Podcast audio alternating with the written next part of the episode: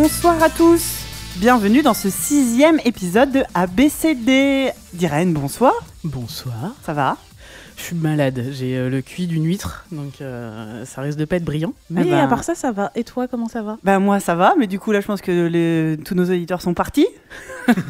mais tout va bien se passer.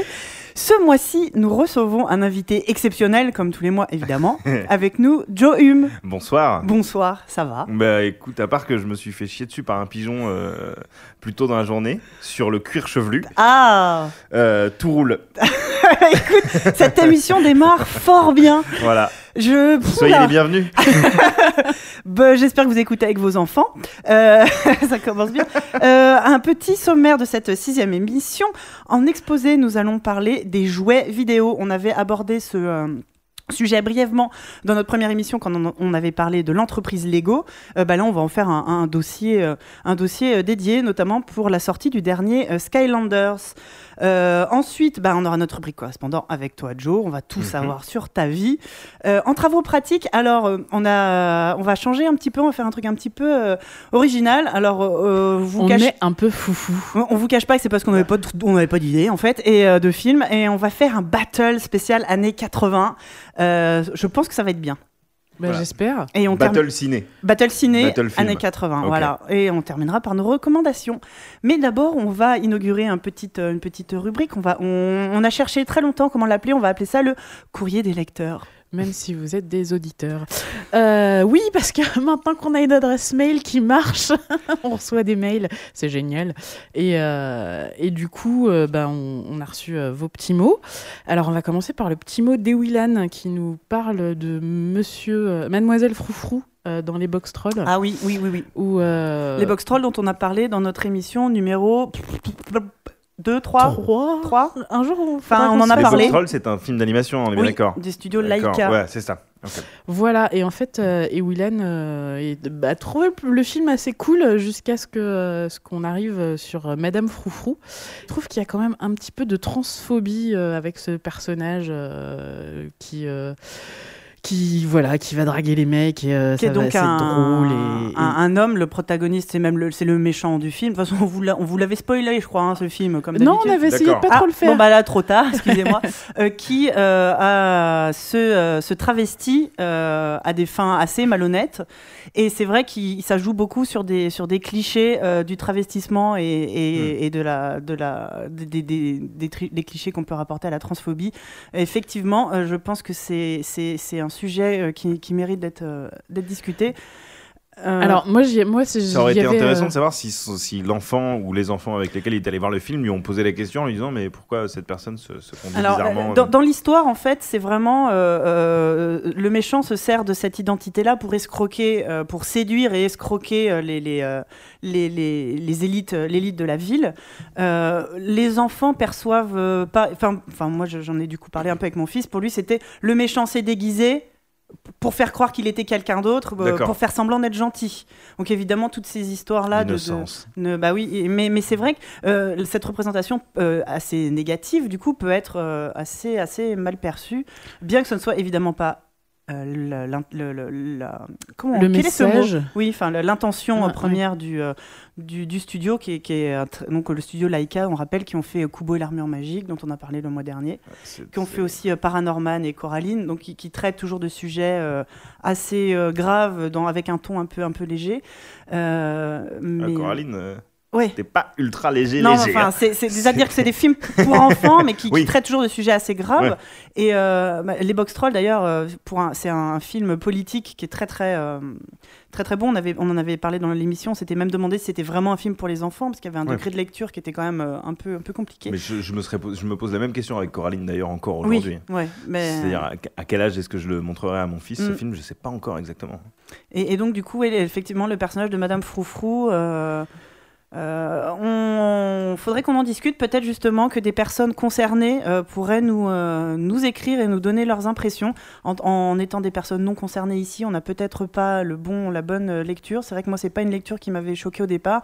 Maintenant que le sujet a été soulevé, je pense que ça mérite qu'on en discute. voilà. Bah voilà. Donc William a, été, voilà, il s'est senti agressée par la, représentation de ce personnage et, et, en même temps, ça ramène à toute cette toutes les valeurs féminines. Euh, c'est ce que je te disais quand, euh, quand on a lu le mail et qu'on en a discuté, c'est que de toute façon, un méchant, dès qu'il est un peu efféminé, mm. il est, enfin, dès qu'un personnage est un peu efféminé, il est méchant. Oui. Euh, donc. De toute façon, si c'est pas de la transphobie, c'est juste de la misogynie. Ou alors c'est le meilleur copain de l'héroïne. Oui. soit c'est le méchant, soit c'est le meilleur copain de l'héroïne. C'est le BFF. Euh, c'est souvent ça. Mais souvent, quand tu as des personnages euh, vraiment euh, méchants, ils, sont, ils ont des ongles longs, ils sont un peu maniérés, etc., etc. Bref, en tout cas, merci beaucoup, et Willan, de nous avoir partagé ton ressenti. Et puis, on, a, on a aussi reçu un mail, on change complètement de sujet, on a reçu un mail de Bastien, qui est vendeur de jeux vidéo, et qui, lui, se pose la question de la place et euh, de, de, de, ce que doit faire un vendeur de jeux vidéo, puisqu'il nous explique qu'il essaye, euh, tant que faire se peut, de prévenir les gens à propos du PEGI euh, mhm. quand les gens viennent acheter un, un, jeu pour un enfant qui, a priori, n'est pas est hors PEGI.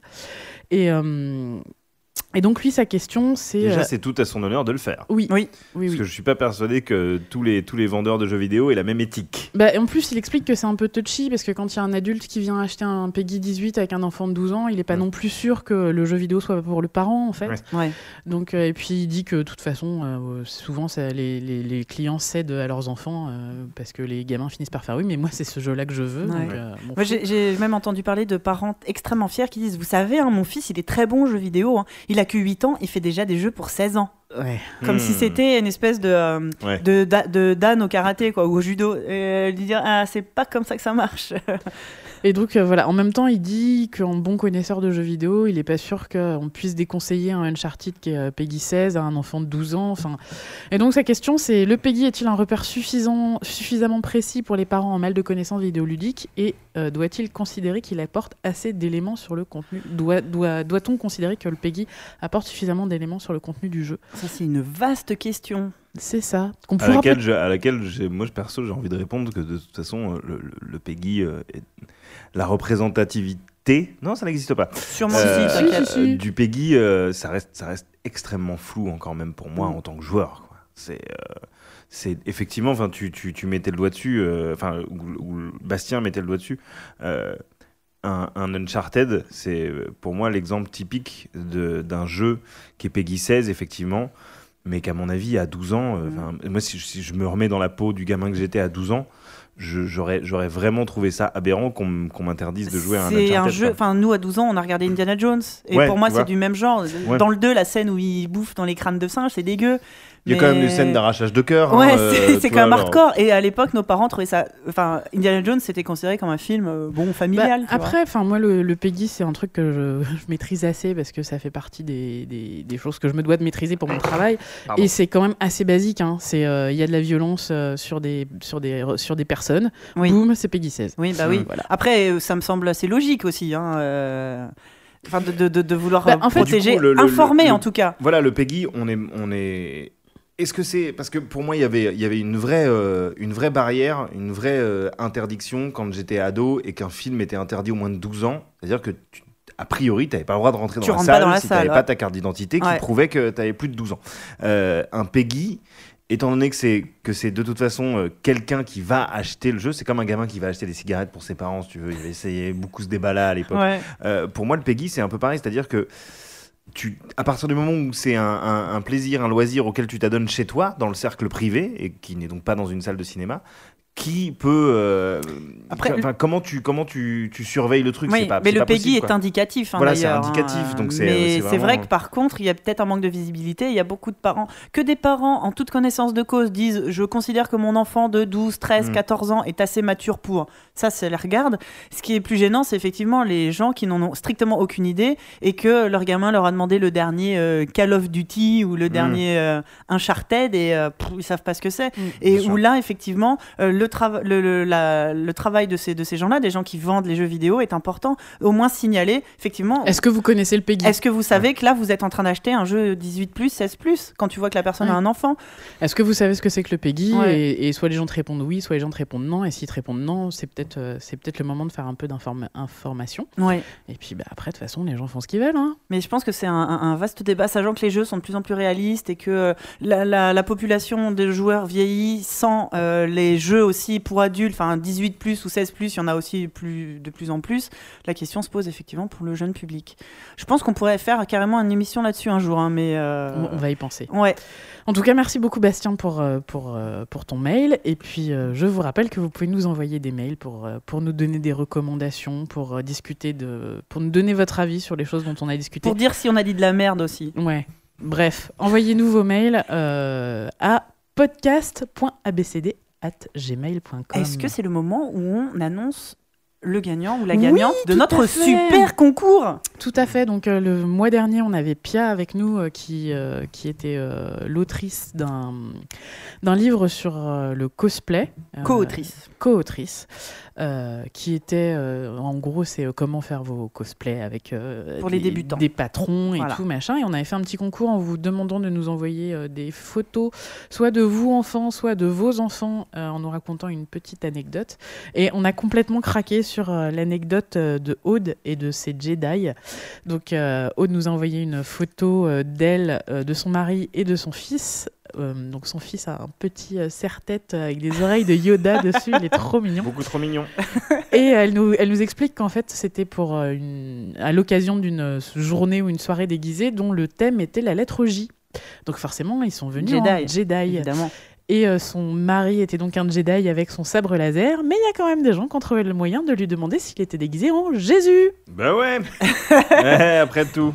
Et ça nous a bien fait, bien fait marrer, donc euh, c'est Aude qui gagne. Donc Aude, je vais t'envoyer un petit mail pour te demander ton adresse, et Pia va s'occuper de te faire parvenir le livre. En tout cas, merci d'avoir participé. Et puis, bah, si à l'occasion, on, on aura peut-être d'autres idées de concours, c'était- c'est toujours rigolo. Voilà. Voilà. Eh bien, Nous pouvons reprendre maintenant le fil de notre le émission. cours des activités. Et bah, du coup, on va commencer notre exposé.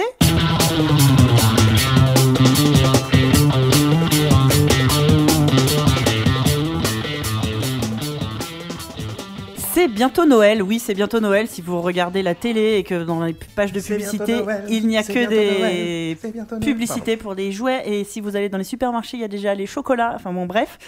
Que nous avons en face de nous. En parlant de chocolat, est-ce que Que- je pourrais avoir un chocolat? Absolument, les voici. Ah ben on est thématique, hein, je veux dire, il y a un moment, euh, c'est du journalisme total.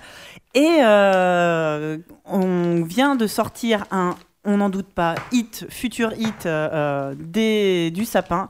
C'est la dernière itération de Skylanders, donc c'est le dernier Skylanders Imaginators. Donc si vous avez des enfants et que vous avez jamais entendu parler de Skylanders, euh, bah écrivez-nous parce qu'a priori. Je euh, souhaite savoir qui ils sont. oui, voilà. Donc Skylanders, qui est donc euh, un jeu vidéo euh, produit par Activision. Donc le premier jeu est sorti en 2011, c'était Skylanders Spyro's, Spyro's Adventure, donc qui reprenait la licence de Spyro, qui est complètement passé petit dragon le mauve. petit dragon mauve, Mhm. qui s'est fait complètement voler la vedette par ses euh, ses copains les Skylanders. Donc c'était le premier jeu vidéo qui mettait en scène ce qu'on appelle aujourd'hui les jouets vidéo, c'est-à-dire un jouet, un- une figurine euh, munie d'une puce NFC, la même puce qu'il peut y avoir dans euh, les passes Navigo pour les Parisiens, Mhm. enfin tout ce qui est objet euh, connecté à courte distance. Et quand tu poses la figurine sur le socle d'ID, le personnage apparaît dans ton jeu vidéo. Ce qui est quand même une sacrée bonne idée quand Oui. on y pense. Peggy 18 de ouf, hein, d'ailleurs, on, précise quand même. attention. euh, Peggy 18 du porte-monnaie. Voilà. Gros Peggy 18, euh, euh, Peggy PEL.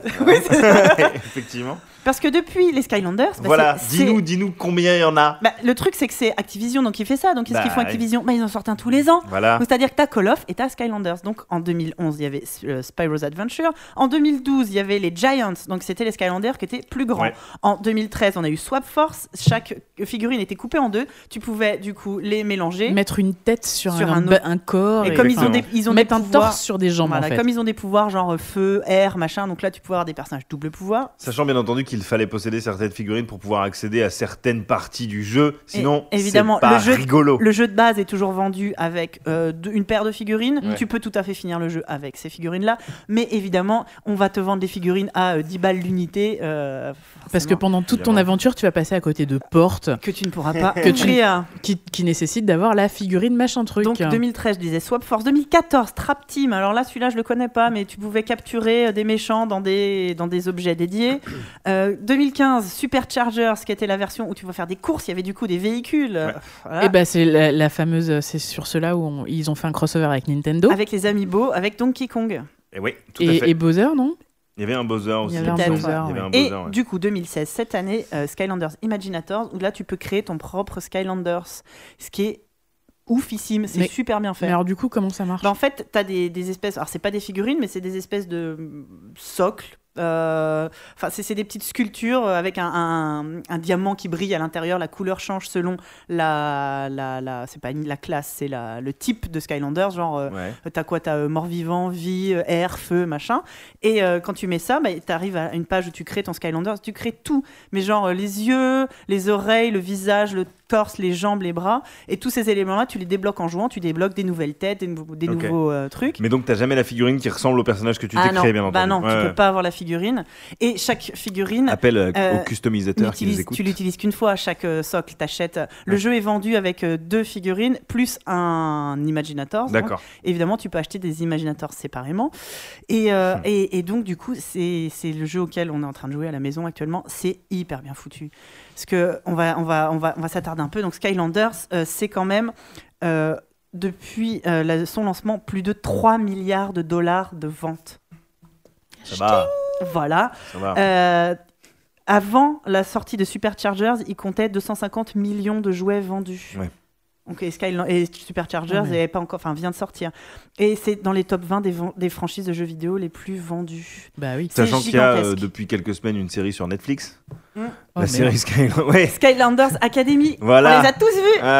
à la suite, le Mais même oui, jour. Oh merde Évidemment. Mais bien entendu. Et attends, comeback, j'étais pas préparé. Comeback d'une vieille licence, Crash Bandicoot. Ah oui, Et donc, tu as la figurine. Donc, maintenant, il y a un Crash Bandicoot dans, Super- euh, dans. Skylanders. C'est-à-dire que là, pour le coup, ça parle aux parents. hein, parce Oui. que. Les mômes, ils savent pas qui c'est. euh, Non, mais bon. Crash Ça Bandicoot. peut devenir leur nouveau meilleur copain. Mais euh, et, et il faut reconnaître que c'est un jeu qui est très bien fichu, mais dès le premier, hein, c'est Ah un jeu d'aventure. euh, Parce que moi j'y ai joué avec mon neveu, je me suis fait chier à crever. C'est hein. vrai Ah, j'en peux, j'en c'était pouvais plus de C'était lequel?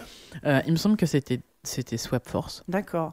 Moi, je trouve ça plutôt bien fichu. C'est un Moi, jeu c'est d'aventure. que j'ai joué également. Et, Ah. et au- moi, je trouve que c'était plutôt bien foutu. Bah ouais, c'est un jeu d'aventure avec des composantes un peu RPG parce que bah du coup t'as des donc des catégories, enfin euh, Mhm. genre euh, air, feu, machin, et t'as des classes. Et là en plus euh, c'est vachement euh, plus euh, fouillé là dans euh, Imaginators. T'as vraiment les classes, euh, t'as des classes à distance, des classes au corps à corps. Et ils ont vraiment des caractéristiques. Enfin je trouve que pour pour un, un jeu comme ça, ça. Bah, je sais pas. Moi, moi, je m'étais dit ça va être drôle, c'est un peu du beat'em all quoi. Enfin. oui, oui, oui, oui, c'est un jeu d'action aventure. Ouais, et, et non en fait. hein. Au bout de deux mondes, j'ai fait bon, pff, je te laisse finir le jeu tout seul, mon lapin. T'es trop vieille. Ouais, je suis trop. vieille. Après, oui, moi, c'est surtout. bah, moi, en fait, ça me dérange pas de regarder mon fils y jouer. Je trouve ça quand même bien fichu. C'est vrai que c'est ciblé, c'est ciblé enfant, hein. Mhm. Mais c'est quand même assez bien fichu.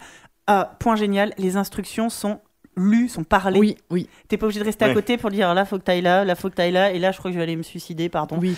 Tu n'as pas besoin d'avoir un enfant qui sait lire pour pouvoir jouer à. Il, peut faire tout seul. Ouais. Et, euh, et donc tu parlais tout à l'heure du dessin animé. Il y a aussi à chaque itération, il y a une euh, application euh, sur tablette. Enfin, Sky- et, et Skylander, c'est un empire incroyable, sachant que tous les gens qui n'ont pas d'enfants ignorent complètement ce truc. Personne ne sait que ça existe. Du moment que tu as des gamins, c'est incontournable. Et alors, est-ce que tu sais combien est-ce qu'il y a de Skylander euh, aujourd'hui? Non, Ah. De figurines? Oui. Euh, Oh là là. plus que des Pokémon, je pense. Euh, ah, je sais pas, mais Ouais, il pas très dur. hein, Mais ça existe non, depuis si moins longtemps. la- si mais, tu euh, comptes les véhicules, les... non, mais je pense qu'il y en a, il y en a, il y en a, il y en a- Je me demande s'il y en a pas quelques centaines. ah, J'en sais rien, il y en a énormément. Ouais, il y en a Sachant qu'effectivement, euh, dans chaque nouveau, euh, nouvel épisode, tu peux utiliser tes figurines euh, des anciens Des épisodes. épisodes précédents, c'est rétro Oui. compatible. Alors, ils n'ont pas les pouvoirs euh, Ouais. forcément qu'il faut, qui, qui, qui a, mais bon, au moins tes figurines, elles, servent encore quand même, Mm. euh, encore heureux. Mais enfin voilà, euh, Skylanders, c'est juste un truc énorme. Donc du coup, qu'est-ce que se sont dit les concurrents? Ah bah c'est pas con comme idée, on va faire pareil. Nous aussi, on veut notre part du gâteau. Le premier à avoir dégainé, c'est Disney Infinity, donc c'est Disney Interactive Studio en 2013, donc euh, à l'époque où Skylanders en était déjà à son troisième épisode, Disney sort Disney Infinity. Alors, juste pour revenir sur les Skylanders, c'est faux. Il y en a beaucoup moins que de Pokémon, puisqu'il y en a 291.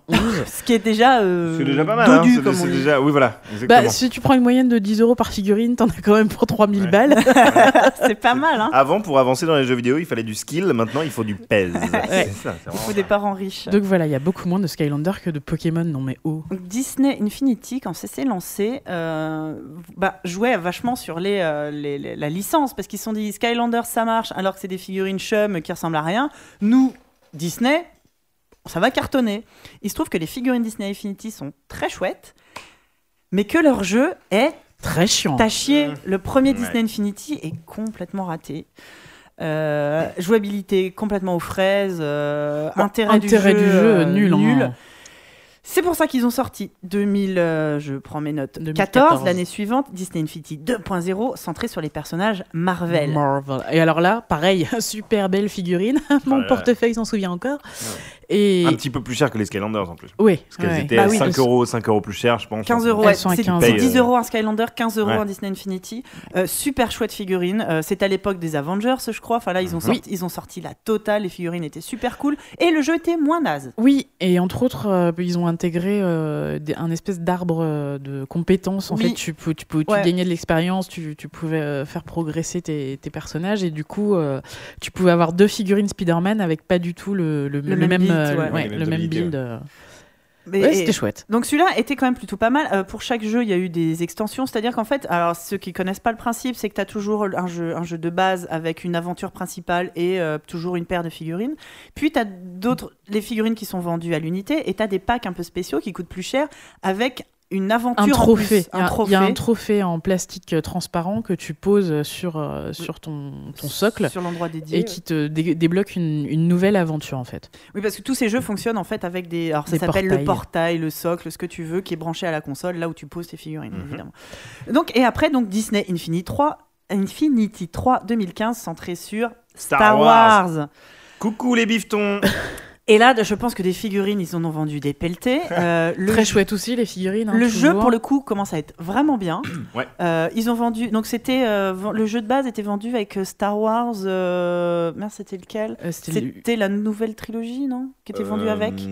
Euh, Euh, Tu veux ah. dire avec euh, Star Wars 7 le pack. Non. Le euh, pack de démarrage. Le pack de démarrage. Ah, le pack de c'était démarrage, euh, non, il me semble. C'était Anakin, Ahsoka, Oui, donc je donc- me demande si c'était pas basé sur la série Clone Wars. C'était peut-être euh, Clone Wars, ouais. En tout cas, le Parce design des personnages c'était était très Anakin Clone Wars. ado. euh, ouais. Anakin, Ahsoka euh, dans le pack Ouais. de base. Et après, là, là où ils ont été malins, enfin en même temps, bon, ça tombait sous le sens, c'est qu'ils ont fait le pack euh, Star Wars classique. Vintage, ouais. Donc épisode euh, 3. Que j'ai tout acheté Bah, ah, autant vous dire que bon, bah, moi je les ai tous. Hein. Et Voilà. ils ont fait aussi, euh, re- re- non, comment s'appelle? Rebelle, Star Wars Rebelle. Oui. Là pour le coup, ça je suis moins. Moi j'adore le, le dessin animé, mais alors, je peux acheter les figurines. Et, et donc là où ils sont, ils ont, voilà, ils sont arrivés avec le- la, la- la- la machine de guerre Star Wars. Eh bien, ça les a pas empêchés euh, l'année suivante d'annoncer l'arrêt de la production Disney Infinity. Ben c'est fini. Et là, mon petit cœur s'est brisé en milliers de petits morceaux parce qu'ils ont annoncé euh, le, le pack euh, Dory. Euh, Ouais. le mon- pour le monde de Dory, donc avec euh, Marin et Dory qui sont absolument Les adorables. figurines sont Elles sont magnifiques. tellement mignonnes. Alors, elles vraiment. sortiront jamais, les copains. Euh, si, si, Elles elles sont sont. Dory, et, Nemo. C'est Dory et Nemo. les- Ouais. ils sont sortis et ce seront les derniers. Euh, entre temps, avec, euh, je crois que c'est avec Disney Infinity, Infinity 2, c'est-à-dire celui avec Marvel, ils ont, ils ont aussi commencé à sortir des figurines classiques. Donc Ouais. oui, on a Donald, on a la Fée Clochette, on a Mhm. Mickey et Minnie qui sont vraiment super chouettes. Euh, Il y a Baloo, enfin bref. Elles sont vraiment belles. C'est euh, très belle finition. Ouais, euh, ouais, Moi qui, sont- pour, euh, pour, pour parler un tout petit peu de moi rapidos, qui fait beaucoup de photos de jouets, euh, les Disney Infinity, c'est du, c'est du pain béni, quoi. Ah ouais. C'est-à-dire, tu les emmènes au but de Chaumont et hop là, tu les mets dans l'herbe, tu fais des photos et tout de suite, t'as l'impression d'être dans un Disney. Ah quoi. mais oui, non mais là et puis Disney, ça parle aux grands, ça parle aux enfants, ça Ouais. parle à tout le monde. Alors, on, on a expliqué que euh, le, le jeu en lui-même était assez nul sur le 1, qu'il était vraiment pas mal sur le 2 et très chouette sur le 3. Il faut pas oublier qu'en plus euh, des aventures, il y avait ce qu'ils appelaient la Toy Box. Oui. Et alors, la Toy Box, euh, les parents euh, que, euh, qui, qui ont- qui- avec qui j'ai pu discuter adoraient tous systématiquement parce que c'était vraiment euh, une, un espèce d'énorme bac à sable avec ça, énormément de possibilités. Donc euh, l'occasion pour des enfants euh, de faire leur propre euh, jeu de plateforme, Ouais. de faire euh, leur propre circuit de course. Enfin vraiment euh, beaucoup beaucoup de possibilités sur la Toy Box qui était euh, enfin moi pareil, j'ai trouvé un peu euh, un peu confuse Moi, je trouvais sur ça le pas 1. ergonomique du Ouais. tout. Voilà. Oh là là, jamais réussi à faire quoi que ce Sur le 1, euh, fallait vraiment s'accrocher euh, et puis passer du temps. Et euh, avec les, les différentes it- itérations, ça s'est amélioré, mais ça n'a pas suffi à sauver les licences. Et donc, ouais, 2000, euh, 2000, euh, 2000 euh, qu'est-ce que j'ai marqué 2016, cette 2016. année. Cette année, en fait, oui. Ouais. Euh, la di- en fait, c'est Disney a fermé sa division jeux, euh, sa division jeux vidéo entière, qui euh, perdait, euh, qui n'était pas rentable. Euh, qui n'a jamais été en fait, qui avait jamais été euh, rentable, malgré des bonnes, euh, des bonnes ventes. Il y avait, j'ai noté 500 millions de dollars de chiffre d'affaires sur les 10 premiers mois de Disney Infinity, ce qui est quand même pas dégueu. Et les figurines, la simple vente des figurines Star Wars avait déjà rapporté 200 millions de dollars. Mm. Mais ça suffisait pas à supporter toute la branche jeux vidéo. Disney a décidé d'arrêter de faire ça en interne. Ils continueront à faire des licences euh, par des éditeurs tiers et basta. Moi, ce que j'espère, c'est que, étant donné que le- les, les- les figurines, euh, enfin le design en tout cas, euh, uniformisé sur tous les univers Oui. euh, des figurines avait, eu, avait connu beaucoup de succès, je- je- je- j'ose espérer qu'ils vont euh, continuer de créer des produits dérivés sous forme de figurines, peut-être, pourquoi pas. Ils ont, tu vois, ils ont bien capté que les gens avaient un peu la collectionnite Les figurines et que, marchaient bien, ouais. tu vois, que les figurines marchaient très bien. Si ça se trouve, euh, au moins, enfin pour moi en tout cas, qui aime les jouets, la bonne surprise, ce serait qu'ils continuent les figurines. Bah, était prévu avant l'arrêt, euh, c'est Kotaku qui Ah nous non, dit je vais ça, me mettre à pleurer. un pack Rogue One qui devait sortir. Bah là, oui, évidemment, évidemment. Euh, une- Ça veut dire que je suis sûr que les prototypes existent. Quoi. Ah bah, Ah bah ouais, oui, ah bah, c'est clair. Il devait sortir, attends là tu vas pleurer, une série de figurines de 30 cm, les Oui. mêmes mais en plus grand. Évidemment, bien entendu. Et euh, ça, c'était pour le 3, le Disney Infinity 3. Et le 4, évidemment, il y avait un Disney Infinity 4 de prévu. Pour, bah, et là, tu pouvais vraiment mélanger euh, Star Wars, Marvel et Disney. Et il y aurait eu l'épisode 7. Ben voilà. Ouais. Et voilà, voilà. C'est le moment. Ouais. euh, C'est le Chial, moment- hein, c'est Ouais. le chial, Chial. c'est le chial, hein, tout simplement. Ah, je suis en train d'imaginer une figurine 30 cm de Stitch. Tellement bien. donc Ouais, Disney non. Infinity, Je vais- merci. Je vais me mettre en boule sous le, sous le bureau, vous tu continuez à enregistrer sans moi. Donc ça, c'était euh, donc Skylanders Disney Infinity. Mhm. Et à l'autre bout de la planète, d'autres personnes qui aiment bien aussi faire des jouets se sont dit, eh, mais nous aussi on va faire ça. Et c'est Nintendo. En 2014, Ah bah oui. qu'est-ce qu'ils ont lancé? Les Amiibo. amiibo. Alors là, les amiibo, je pense qu'on peut parler de de de de, De gouffre succès, financier. voilà. En tout cas pour les pour les pour les pour les, les clients. Ouais. Au 31 décembre 2015, les ventes de figurines amiibo s'élèvent à 31 millions. Euh, j'ai pas marqué, oui, 31 millions d'unités ou 30, euh, 31 millions d'unités et, et, euh, deux- et 21, euh, 21 millions et demi de cartes. C'est aussi les cartes amiibo. Ouais. Alors là, ça, c'est- pour moi, c'est totalement incompréhensible. Autant les figurines, je les trouve Oui. cool. Les cartes, euh, pourquoi? Osef. Parce que les, on est d'accord que les amiibo, leur, inutili- leur utilité in-game est quasi inexistante. Elle est nulle. sauf sauf pour euh, enfin moi je les moi je les trouve assez cool sur euh, Yoshi. Yoshi Woolly Island. Ah ouais, parce que moi, je les ai testés sur. Alors, le truc sur lequel j'ai testé, c'était sur Smash Bros, je crois. Ouais, Et je bah, me c'est disais, pour et ça je au me départ disais génial, je vais avoir une figurine et elle va apparaître en tant que combattant. Ouais. Mais rien du tout. Mais que dalle. Et du coup, j'étais, la frustration était complète. J'étais alors bon, bah, je vais les laisser en boîte. euh, enfin, Parce qu'en fait, euh, il y a une, euh, une chier d'amiibo. Désolé hein, pour le, j'ai pas trop d'autres idées. Désolé pour le Mais, langage. mais, euh, euh, chaque euh, amiibo ne fonctionne pas avec tous les jeux. C'est-à-dire que pour Smash Ouais. Bros, il n'y a que 3 ou 4 amiibo qui sont compatibles. Ouais. Pour tel jeu, il n'y a que. Et ça rajoute généralement. C'est-à-dire, bah, moi, je la là où ça m'a le plus servi, c'était dans Mario Kart. C'est-à-dire que ça m'a débloqué des costumes.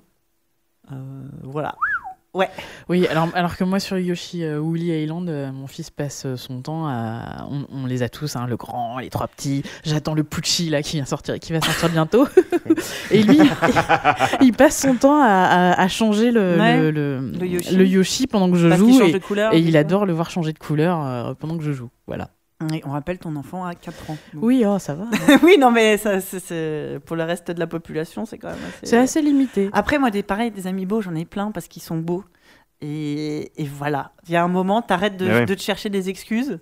C'est, Ouais. beau. Et, là, et Nintendo, ils en gagnent, ils en gagnent, ils en, ils en vendent des, des fortunes. Ouais, et puis il joue, il joue vachement sur le, sur le côté euh, nostalgique Mais des adultes. Parce que, évidemment. évidemment, quand ils te vendent un Zelda euh, designé euh, euh, comme dans les années 80, avec son grand bouclier en bois et tout, c'est je veux dire, tu le vois, tu le veux. C'est, si t'as grandi en jouant aux jeux vidéo, euh, On vous rappelle que c'est la même entreprise qui vient de commercialiser la NES Mini. voilà.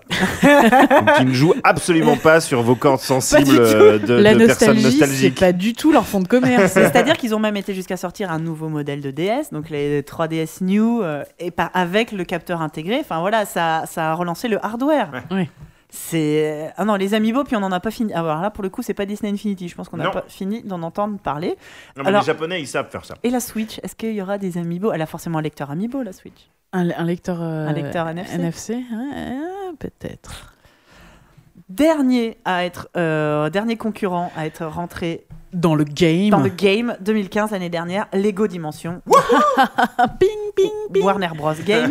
Et alors eux, ils font même pas semblant de s'intéresser aux enfants. Non. Je pense que donc c'est vraiment- Warner Bros Games, c'est-à-dire ils ont tout le catalogue Warner Bros. Le savoir-faire, euh, donc c'est euh, TT, TT Games, TT Ouais. Games, ceux qui font les jeux Lego depuis euh, Lego euh, Star Wars. Donc pour le coup, euh, ils sont ont arrivés, ils ont déferlé. Le truc, enfin moi quand c'est sorti Lego Dimension, donc pareil, t'avais le portail, euh, les jeux, c'était vendu 90 euros, 100 euros. 99 euros. Ah ouais Ah oui, Là, oui, oui. Quand c'est sorti, le pack de démarrage était à 80 C'est-à-dire que là, les mecs, ils sont arrivés dans le game et ils ont fait nous, on va pas faire comme tous les autres en essayant de vous faire croire que le pack de démarrage est pas cher et, euh, et, et, et vous, et faire vos poches avec euh, les, les, les packs plus tard. On va commencer par vous faire raquer à mort déjà Direct. su- su- directement pour acheter le portail. Après, le portail est très chouette. Il est, Ah, tu le est- fa- tu il le est- montes. tu- ouais, il est, c'est un- montes, c'est le il est premier jeu où tu montes c'est euh, c'est la grosse fête. hein, euh. Mais, Mais alors, euh, après, les packs, ils sont à 30 boules. Ouais. C'est-à-dire qu'il y a des packs à, à 10-15. Ça, c'est les packs personnages. T'as Voilà, juste des personnages. juste des Après, t'as les packs à 30 qui rajoutent véhicules. euh, un véhicule. Et t'as Ouais. les packs à 45 qui rajoutent. Une, Une aventure. Aïe, aïe, aïe, aïe, alors, qu'est-ce qu'ils ont fait comme gamme Ils ont fait Doctor Who, Retour vers le futur, euh, Portal. Ghostbusters, Portal. Donc là, Simpson. euh, pff, Non, mais c'est Harry l'opulence. Potter, enfin, Le Seigneur des Anneaux, Harry Potter, les Simpsons, euh, c'est-à-dire tout ce, qui est- tout ce que tu vois en Lego, tu peux potentiellement le voir dans Lego Dimension. C'est-à-dire que je, je ne, je ne m'étonnerais absolument pas de voir dans quelques semaines ou quelques mois débarquer les Beatles euh, avec leur Yellow Submarine dans euh, Lego Dimension. je me Parce que- demande si c'est pas déjà prévu. Ah, bah, il y a, il y a moyen. il y a hein. l'agence Tourisque qui est sortie ou va tomber, sortir. Laisse tomber. Euh, non, c'est alors là Lego Dimension. Alors à part euh, son prix très élevé, d'ailleurs les, les prix ont baissé. Hein, de, du pack, Oui, c'est sorti, c'est sorti euh, il y a quasiment euh, quasi- il y a, un un an, Ouais. pile, Euh, ouais. les prix, les prix du, du pack de démarrage ont baissé, ça reste euh, cher. Le jeu en lui-même euh, est plutôt bien. Enfin, si vous aimez les jeux Lego, quelque chose. euh, Si vous aimez casser des petites briques et récupérer des pièces, si, si vous me suivez un peu sur Twitter, vous savez que j'ai joué à tous les jeux Lego et euh, je pense que je, je les connais tous. Eh ben, c'est pas mon préféré, euh, malgré euh, de super bons, euh, bonnes techniques de, de, de- de level design et de gameplay. Notamment, c'est le premier jeu où l'emplacement de la figurine sur le portail a une importance. Mm. C'est-à-dire qu'il y a des puzzles à résoudre, des énigmes, où il faut déplacer, poser ses, les figurines à des endroits stratégiques. Des- Il y a des, donc des- c'est un début d'embryon de jeu de plateau, quoi. Ouais, Genre, Oui. euh, ouais, où, où le fait de déplacer Ouais. manuellement euh, ta figurine Ouais. influe sur le, ce qui se passe à l'écran. C'est mine de rien, c'est rien, hein, c'est un petit détail, mais. euh, Mais moi, je sais que la première fois que j'avais essayé, j'avais été bluffé. C'était la Gamescom Mm. il y a deux ans, je crois. J'étais voilà épatée en me disant, euh, c'est pas juste, tu poses ton truc, il y a vraiment des énigmes. Euh, une fois que le jeu est sorti, donc ce que je disais, euh, moi, ce que j'aime dans les jeux Lego, c'est la rejouabilité, c'est les refaire plein de fois, parce que j'aime bien le côté euh, collectionner, réussir à trouver les 10 Mm. artefacts. Enfin, c'est assez marrant. Puis euh, c'est tu- comme les étoiles dans Mario. Quoi, oui, toi, tu, puis tu commences toujours dans les jeux Lego avec euh, un personnage, euh, donc tu peux pas tout faire parce qu'ils ont chacun des capacités, et donc il y a certains endroits auxquels ils ne peuvent pas accéder. Au fur et à mesure du jeu, tu débloques des nouveaux personnages, donc tu as tout intérêt à recommencer certains niveaux. Sauf que dans Lego Dimension, tu débloques que dalle. Si tu veux aller refaire ces nouveaux endroits, il faut acheter la figurine. Oui. Ouais. Et ça, pour le coup, j'ai trouvé ça. euh, enfin, Non, mais c'est déjà le cas avec les Skylanders, par exemple, tu vois. C'est la, c'est la- c'est le même principe. Bah oui, mais le jeu a dé- déjà été créé comme ça dès le départ. Euh, Lego Dimension, enfin les, les jeux Lego, Ah oui, tu veux dire, oui, ok. Tu les c'est comme si c'était un retour en arrière Ouais. en termes de que, que Alors- les, choses qui ne t'étaient pas bloquées avant euh, Ouais, par l'aspect financier, maintenant, oui, quoi. Oui, oui, je, ok, et je euh, ils ont fait une mise à jour depuis où maintenant tu as la possibilité d'acheter avec l'argent du jeu, parce que Mhm. dans le- le- le- les pièces, de louer un personnage le temps de débloquer un truc. Donc ça, j'ai trouvé que c'était assez malin de leur part. Et ça se fait facilement enfin, c'est, non, c'est c'est des grosses euh, sommes. C'est des grosses Oui, mais sommes. ce que je veux dire, c'est que c'est pas trop incompréhensible le, le- pour, pour les gamins qui jouent. Non, euh, mais en fait, t'as un personnage, t'as le personnage en, en fantôme avec le prix qui coûte au-dessus de sa tête. Ouais. Donc tu sais que pour euh, débloquer ce truc-là, et euh, donc tu payes, c'est des grosses sommes dans le jeu, hein, euh, c'est des pièces Lego que tu gagnes en jouant. Du coup, bah- ça rend le jeu super chronophage parce que t'es obligé Bah, de jouer pour. Parce que euh, pareil, dans tous les autres jeux Lego, les pièces se gagnaient assez facilement, surtout que tu débloquais très rapidement des bonus qui te permettaient de gagner deux fois, trois, euh, quatre fois, huit fois, dix fois plus de pièces. Mm. Ce, bo- ce bonus n'existe pas dans Lego Dimension. Ouais. Donc pour gagner des pièces, c'est très long. Et là, ces personnages-là coûtent très cher. Donc moi, ça m'a très vite. J'ai fait un premier run de Lego Dimension et je me suis dit, eh ben, à 100 boules le jeu, euh, Bah, de toute Ouais. façon, ça euh, m'a un peu fait mal. hein. à, à l'époque où il est sorti, Sachant que je l'ai pas payé en fait parce que c'est mon travail et je l'ai reçu gratuitement. à l'époque où il est sorti, je me souviens, ils avaient fait le, enfin le calcul avait été fait par divers sites internet. Euh, donc il est sorti en septembre, euh, en septembre 2015 pour finir le jeu avec tous les packs qui étaient annoncés jusqu'en janvier à ce moment-là. Euh, juste pour finir le jeu, fallait coûter com- compter 500 euros et c'était sans compter euh, les packs euh, non nécessaires euh, du type euh, le Seigneur des Anneaux, Ouais. etc. Si tu voulais l'intégralité de la collection, c'était 800 euros. Ah. Et, Voilà. et ça, et voilà- non, mais c- et ça, Abusé, c'était, quoi. c'était, c'était seulement avec les trucs qui étaient annoncés jusqu'en janvier. Donc Ouais. aujourd'hui, on est en, en novembre. Ouais. Ils en ont ressorti des, des, des Bah, tripotés. J'en ai acheté un pack. Du coup, j'ai acheté le pack Adventure Time parce que Oh je... là là, mais oui parce que je voulais avoir euh, Évidemment Finn et Jack en Lego. Non mais euh, j'ai voilà vraiment acheté c'est que pour ça. Et euh, bah, l'aventure qui est vendue avec. Donc ça, c'est un pack aventure. Euh, donc c'est mon fils qui a joué. Il l'a torché en un week-end. Enfin, en- ouais. Et, euh, et pareil, zéro rejouabilité, le truc est rangé. Et moi, je suis contente parce que j'ai fini en Lego. Ça m'a coûté 30 boules et euh, bon. Voilà. C'est-à-dire que même les, même les petites figurines Lego Ouais. vendues dans des petits sachets, Ouais. ça coûte 4 balles. C'est ça. C'est-à-dire que s'ils font des jeux. euh, moi, j'adorais qu'ils fassent les jouets euh, Lego Adventure Time. J'aurais plutôt acheté les jouets Bah ouais, que le jeu, la Mm. version Lego Dimension. bien sûr. Et, et d'ailleurs, à ce propos, euh, a été annoncé cette semaine que euh, Lego City Undercover, qui était jusqu'à présent une exclusivité Wii U, qui, est le meilleur, qui était le jeu de lancement de la Wii U et qui reste le meilleur jeu de la Wii U, a été annoncé sur toutes les plateformes euh, PC, euh, Xbox Ah, One, foncez. PS4. Foncez, Sérieux, jouez-y, il est C'est génial. le meilleur jeu Lego. Ne claquez pas euh, 500 boules dans euh, Lego Dimension. Dimension. Vous vous prenez Lego City Undercover, qui est une parodie de GTA, une parodie des films, euh, parodie de Die Hard, parodie de Scoot, tout ce que vous voulez. C'est le meilleur jeu Lego, il est génial. Et voilà. lui, il a une putain de rejouabilité. Et moi, je, l'ai déjà refait en entier trois fois, de temps en temps, tous les six mois, je relance le jeu depuis zéro. J'adore ce jeu, il est très très drôle, très bien fichu. Mais de toute façon, clairement, euh, ton fils, euh, Lego Dimension, ça le fait marrer, il aime bien ou même pas? Si, mais parce qu'il aime tous les jeux Lego, mais euh, il aime pas plus celui-là que les autres. Ouais, Donc voilà, je préfère lui acheter Lego Harry Potter en solde Steam à 5 euros Ouais. qu'un Lego Dimension dont en fait les figurines. euh, il... Ça lui parle pas, qu'est-ce que tu veux que je lui montre? La figurine de Barracuda Il s'en tape quoi. Donc en fait, globalement, si on, si on fait un récapitulatif de tous les, tous les jeux jouets, enfin tous les jouets vidéo qu'on a, à part Skylander qui, a un- qui est pour un public assez jeune, Ouais. t'es quand même pas un gros gros carton en termes de, de, de, bah, de fun quoi. Non. En termes de qualité Non. de jeu en lui-même, euh, Bah, pas pour moi, le meilleur, le meilleur, ce que je conseillerais à, à des parents, c'est vraiment Skylanders. Par contre, une fois que tu mets le doigt dedans, euh, t'es foutu, quoi. Ouais. Ouais. Mais euh, c'est celui qui a le plus de, de, de, de rejouabilité. Pareil, c'est c'est pareil, hein, tu débloques des nouveaux endroits en fonction des nouveaux Skylanders. Et ça sera pareil, il faudrait que tu achètes des figurines, mais déjà les figurines sont moins chères.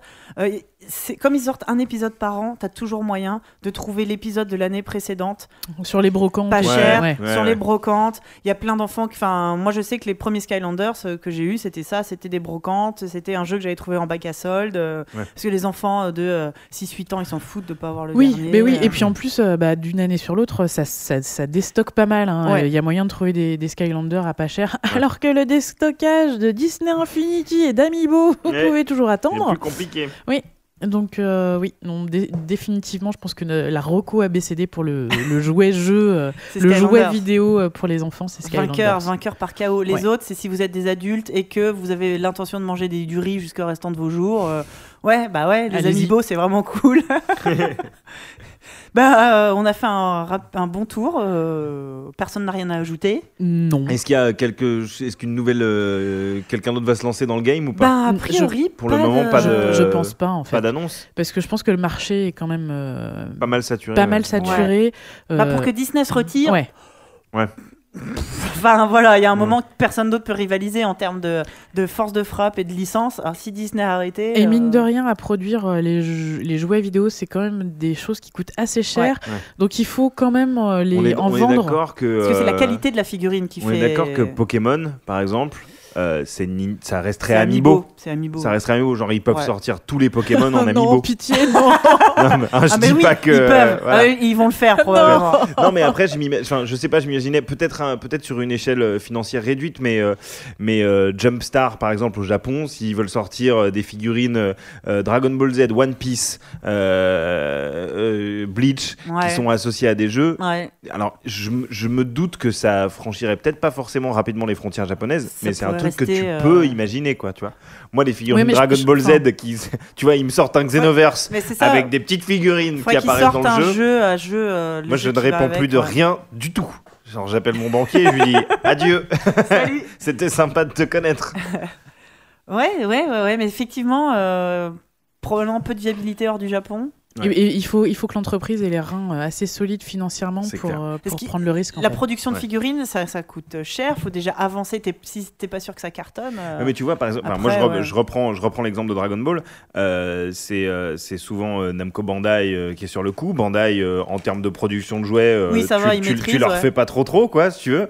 Donc, je sais pas. Moi, je, enfin, effectivement, pour l'instant, il y a zéro annonce, mais je me dis que si quelque chose devait euh, venir un petit peu euh, hum, poser ses pieds sur ce marché-là, ce serait peut-être du côté du Japon euh, et des et de l'industrie manga qu'il faudrait peut-être regarder, quoi. Tu vois. Je vois pas trop qui d'autre. Après, dans l'absolu, ils ont déjà plein de figurines. Il suffit de leur coller une puce NFC au cul et puis roule ma poule. Ah quoi. bah, ça, on est bien d'accord. Ouais, il faut qu'il y ait le jeu qui va. Oui, Mais il, faut, euh, mais il faut créer l'envie de collectionner aussi, donc il faut un peu de nouveauté, j'imagine. quoi. C'est, c'est- il faut, tu joues euh, sur le, sur le côté euh, collectionneur des, euh, des joueurs, c'est sûr.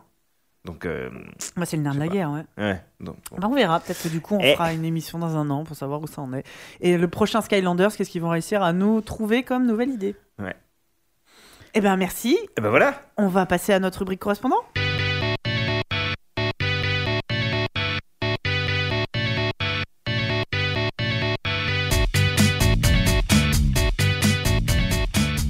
Notre rubrique correspondant ce mois-ci, c'est là où je redis ma phrase fétiche. Bonsoir Joe, Bonsoir. comment ça va? Bah écoute, ça va super bien. Correspondant parce que du coup, je suis comme un, un peu votre petit correspondant. Ouais, euh, tu viens dans notre classe et Ah, tout, ouais, bien, tu vois, t'as compris J'ai bien compris. C'est comme si les gens faisaient une émission euh, sur de burgers et puis les rubriques, ce serait les noms des burgers. Je te dis ça. dis- Ah, euh, tout à fait. Euh, Et du coup, donc euh, tu as un CV long comme le bras. Je vais commencer. Donc tu es reporter culture chez BFM. Tout à fait. Tu co-animes donc euh, le Burger du mois avec Nico Pratt. Ouais, sur, Sur MCM. MCM. ouais. Euh, tu travailles toujours chez Rock and Folk. Ouais. Rockerama. Ouais. Et tu as, été chroniqueur euh, sur les maternelles.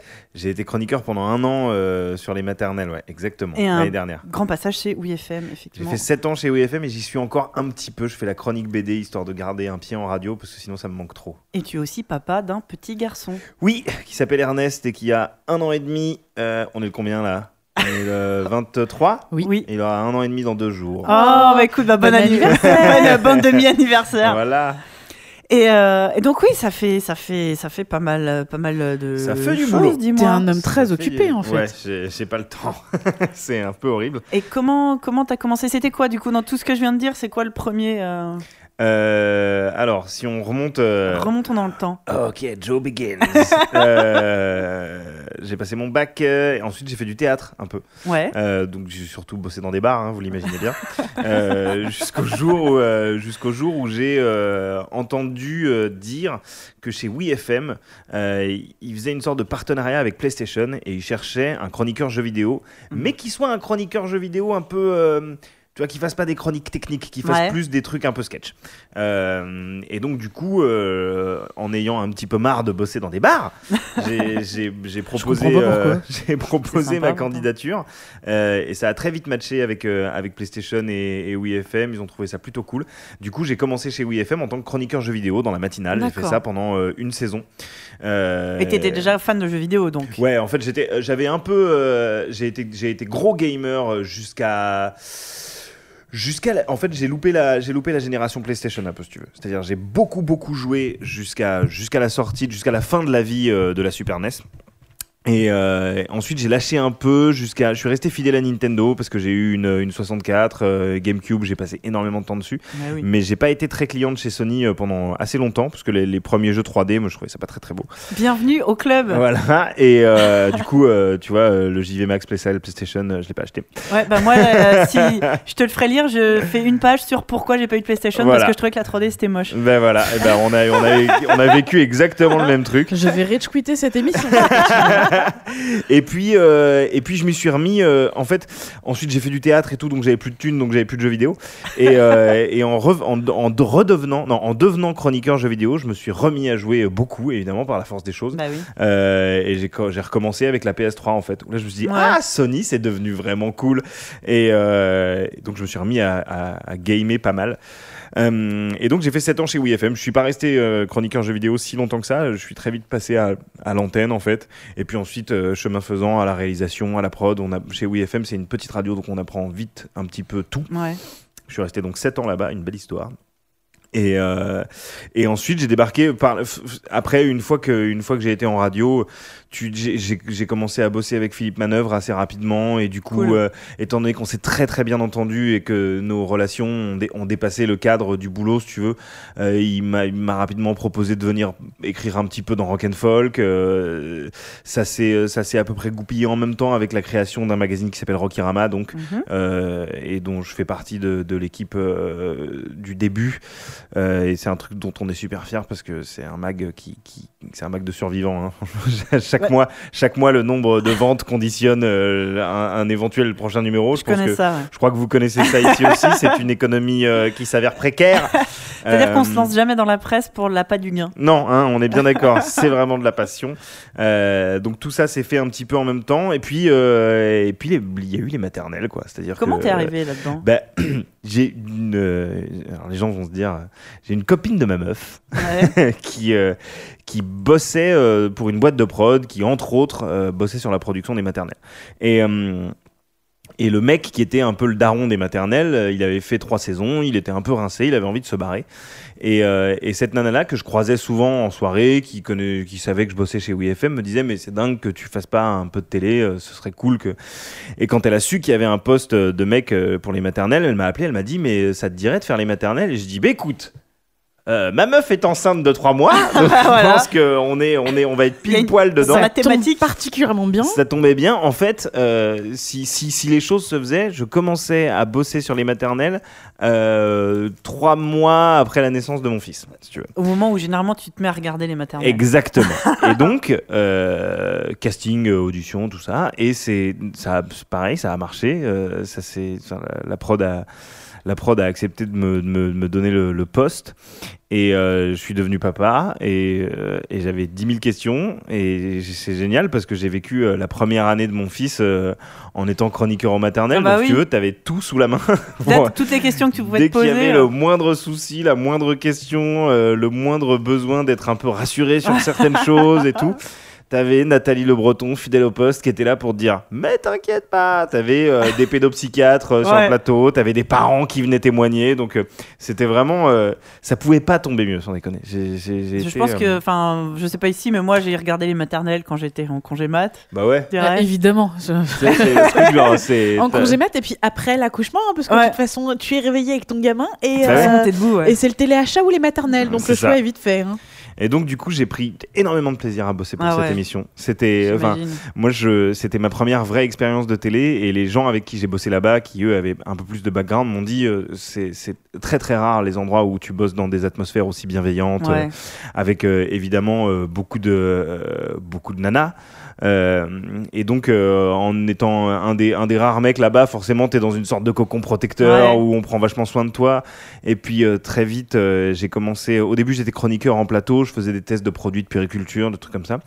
Et, euh, et au bout de six mois, ils m'ont envoyé faire euh, des reportages euh, en immersion à la maternité de Saint-Cloud. Ouais. Et, et ça m'a donné envie de, de refaire des gosses, si tu veux. J'ai- j'ai assisté à. Tes huit enfants à- sont là d'ailleurs, ils vont j'ai arriver. maintenant assisté à une quinzaine d'accouchements, dont cinq césariennes. Donc je suis, vois, je suis là, genre, pouvez mais attends. m'envoyer ce que vous voulez à la gueule. Même moi, j'ai pas assisté à ma propre césarienne. Bah ouais, moi j'ai assisté à cinq césariennes maintenant. Donc en fait, euh, c'est le, le- le truc. euh, enfin, c'est un exemple typique. La césarienne, c'est le genre de truc qui, quand tu connais pas, peut te faire un peu flipper. ah bah c'est Alien. hein. Et en fait, quand on a vu 5, t'es là, genre, ah, mais non, c'est easy en fait. C'est pas comme ça. Attends, vas-y, je vais le faire. c'est pépouze. Et, euh, et du coup, euh, ça m'a ça m'a vachement aidé, euh, je pense, à, à appréhender mon rôle de père de manière un petit peu plus zen Ouais. euh, cette année au maternel. Et puis, malheureusement, euh, après, c'est vraiment pour des problèmes de, de production, de, de conflits internes, de, de gros changements, euh, de gros travaux intérieurs chez les maternelles. Toute l'équipe, en fait, euh, qui était en place depuis 15 ans a changé. Ah merde. Euh, malheureusement. Alors moi qui n'étais là que depuis un an, évidemment, ça m'a fait beaucoup de peine, mais j'ai évidemment beaucoup pensé aux gens qui étaient là depuis le début. Il y avait des bébés, des maternelles, il y a eu Bah des familles ouais. qui se sont créées là-dedans, et ça, c'est, ça, c'est, ça a disparu un peu du jour au lendemain. Euh, c'était assez difficile euh, pour, Ouais. pour les gens autour de moi parce que bah ouais voilà comme je vous le disais c'était vraiment une très très grande famille même les anciennes les anciennes animatrices les anciens chroniqueurs venaient souvent il y avait des réunions enfin c'était vraiment un truc euh, C'est- une, une émission qui, est- qui, est- qui était extrêmement bienveillante. hein. Ah oui, Euh, ah ouais. c'est, euh, Ouais, c'est-à-dire que le, le- ce que vous ressentiez euh, en, tant que, en tant que téléspectateur ou téléspectatrice, euh, on, le- on le vivait, nous, au, au quotidien sur le plateau. Donc c'était vraiment, sentait, euh, ouais. c'était vraiment euh, très très chouette. Et, euh, et du coup, euh, ils ont, il y a une nouvelle émission qui s'appelle La Maison des Maternelles, qui a ses qualités, euh, enfin que, je- que je juge pas du tout, mais euh, dans laquelle il y a plus personne du tout, du tout. Ah, plus du tout. Non, non, ni en plateau, ni à la prod, Ah ni ouais. en journaliste. euh, Enfin, pour des trucs de contrat et de, de, de production, Ah là là. tout le monde a, Table tout le rase monde a du passé, quoi. Ouais, exactement. Euh, après, euh, du- d'une certaine manière, c'était une émission qui, qui, qui nécessitait, au bout de 15 ans d'existence, une sorte de petite révolution. Mais là, c'est vrai que ça s'est fait un peu dans la douleur et, euh, et de manière extrêmement. euh, euh, bah, de manière extrême, en fait. Euh, et du coup, moi, j'avais j'avais que cette expérience-là de télé, donc je me suis dit, bon, moi, je vais retourner à la radio, Mhm. faire, mon, faire mon boulot, et puis je vais trouver d'autres trucs. Et puis finalement, pareil, de bouche à oreille, j'ai appris qu'il y avait un poste culture qui se libérait chez BFM. Et moi, je, je me suis dit, c'est cool, ça me ferait un nouveau challenge, c'est-à-dire essayer d'aller parler de la culture qui me parle.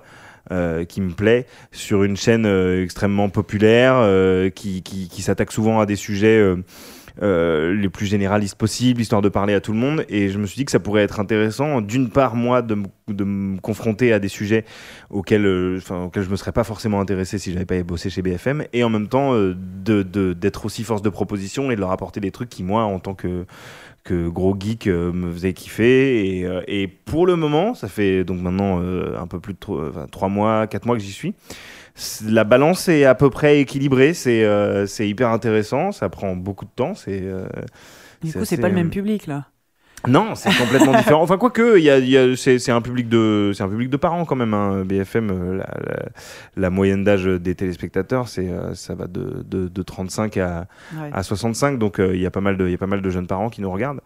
Euh, mais je parle pas du tout de la même chose, effectivement. Oui. Euh, même si je, même si je parle Beaucoup culture, moins de donc, césariennes chez BFM. Moins de césariennes, mais des sorties. Enfin, tu vois, on parle de sorties, donc sorties enfants également. Enfin, tu vois, on fait l'expo Disney, on y va. Ouais. les, les Harry Potter, on y va. Euh, c'est- enfin, moi, c'est des trucs qui me parlent de toute façon, donc, euh, donc j'y suis vraiment, euh, vraiment pas opposé. Euh, mais tout ça, euh, mis bout à bout, euh, effectivement, Rock'n'Folk, Rockyrama, BFM, et, et, et puis on, on oublie deux podcasts, hein, parce qu'évidemment ce serait pas drôle sinon. Ça fait beaucoup de trucs. Bah, vas-y, de quel podcast tu parles? Ah, Il y a un podcast sur les comic books qui s'appelle Comics Outcast sur Radio Kawa. Ouais. C'est toutes les deux semaines. Jusqu'à présent, j'étais, j'étais, enfin jusqu'à début de l'année, j'étais réalisateur, j'étais intervenant, chroniqueur et réalisateur de tous les épisodes. Donc j'étais obligé d'être là même quand j'étais pas intervenant. Là, maintenant, on est passé chez, chez un de nos, un de nos chroniqueurs pour euh, m'alléger et puis parce que on n'a plus les mêmes locaux pour, pour enregistrer. Euh, et puis un autre euh, podcast auquel je participe euh, qui s'appelle C'est cool, c'est quoi euh, qui est présenté par, euh, par mon pote Nekoto, euh, qui vient de débarquer. Enfin, le premier épisode, euh, ça fait, je crois qu'on en a fait 6 ou 7, et le nouvel épisode va peut-être plus, je vais me faire engueuler. Euh, le- le- on, va, on va en avoir le premier de la, de la rentrée, là, qui débarque sur euh, le label Qualité, Oui. qui a été monté par euh, les, euh, les amis du studio 404. Euh, et donc on est très content parce qu'on va avoir des nouveaux locaux, euh, des nouveaux invités. Des... Donc euh, voilà, le, pour la prochaine émission c'est sur le cyclisme. Ah non, c'est pas sur le cyclisme. Attends, je, que je dise pas n'importe quoi. La prochaine émission, je ne me souviens plus du thème, mais euh, mais du coup le cyclisme ça, ça va venir.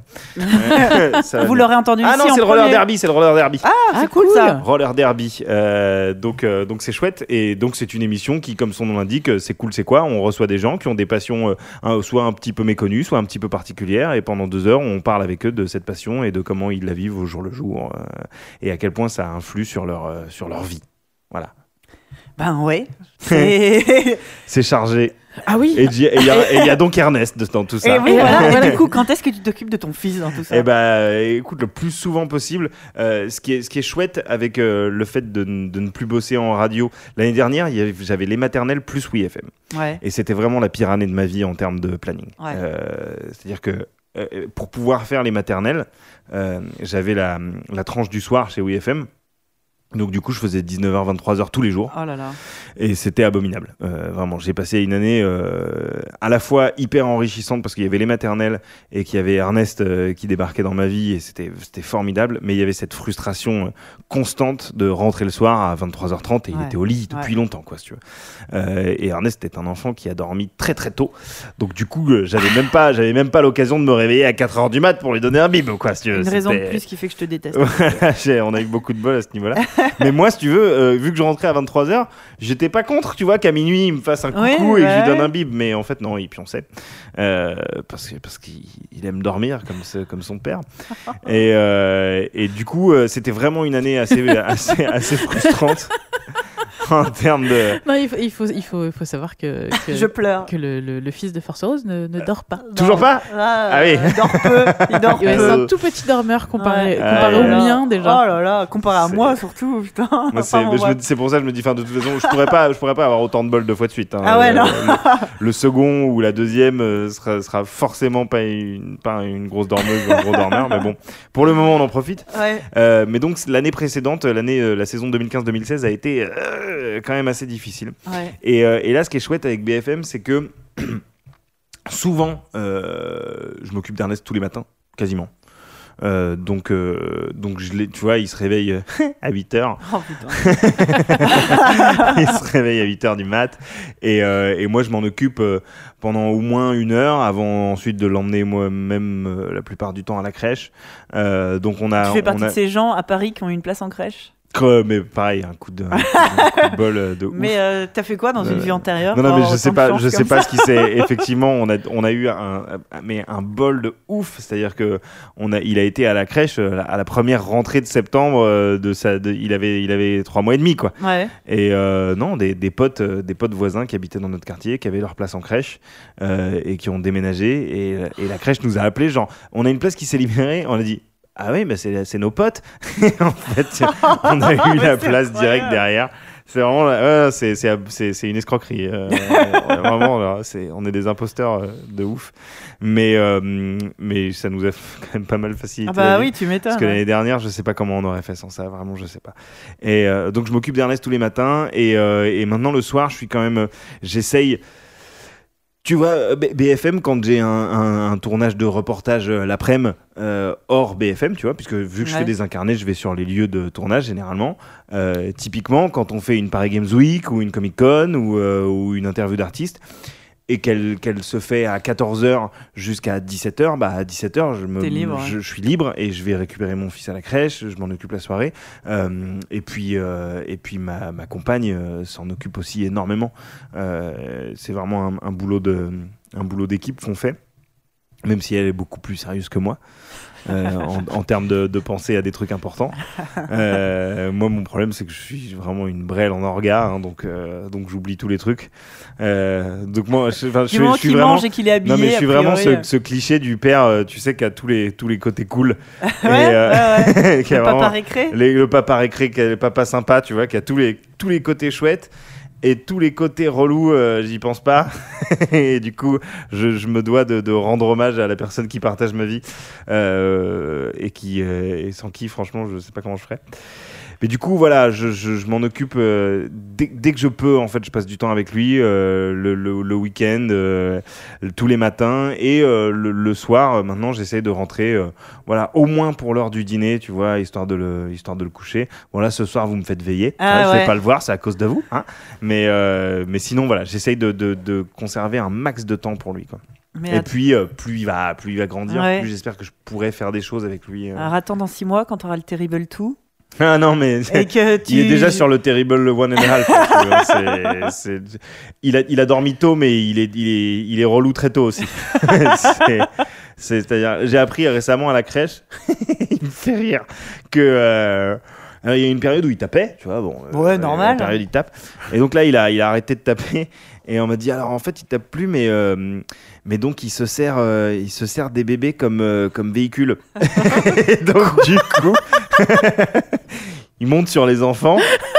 Et, et il essaye de les faire avancer euh, comme Il fait euh, dada quoi, dada. il fait dada, mais sur les bébés. Parce qu'il est, il est, euh, il a un an et demi, mais en fait, il est pas encore passé en grande section. Il est encore chez. L'année dernière, c'est le plus petit. Maintenant, c'est le plus grand des petits. Ouais. Et c'est le chef, quoi. Tu vois C'est- et il est hyper relou, je pense. Il est mignon et tout. Il est adorable, mais euh, il, il fait, il fait tout ça avec le sourire, mais voilà. Et nous, il nous teste, il nous teste énormément en ce moment. Il nous teste beaucoup, beaucoup. Là. Il, il sait pas encore dire non, Ah, mais, tarder, ouais. mais il est, il est sur la bonne voie. Là. Il est sur la, la- la voie du mal, euh, la voie du, côté obscur de la force. Ouais, ouais, ouais. Et donc, euh, je sais qu'on ne se prépare pas forcément à des lendemains qui chantent. Ah, il y a un passage un peu. euh, Pour les gens. Enfin, oui, si vous nous écoutez, si vous êtes parents, vous devez. euh, même si vous connaissez pas le terme, hein, les terrible twos, et vous savez très bien qu'à partir de deux ans, quand l'enfant découvre grosso modo la capacité de dire non, et jusqu'à environ ses trois ans, on peut les considérer comme euh, relous. Et alors, Voilà. le, truc qui est génial avec les Terrible 2, c'est qu'a priori, c'est tous les deux ans aussi. Donc, euh, ça revient à 4, et puis après à Ouais. 6, à 8. Ouais, bah, ouais, moi, le mien, il a 6, il vient de rentrer au CP, c'est un peu difficile, et ouais, il y a des fois. euh, Ouais.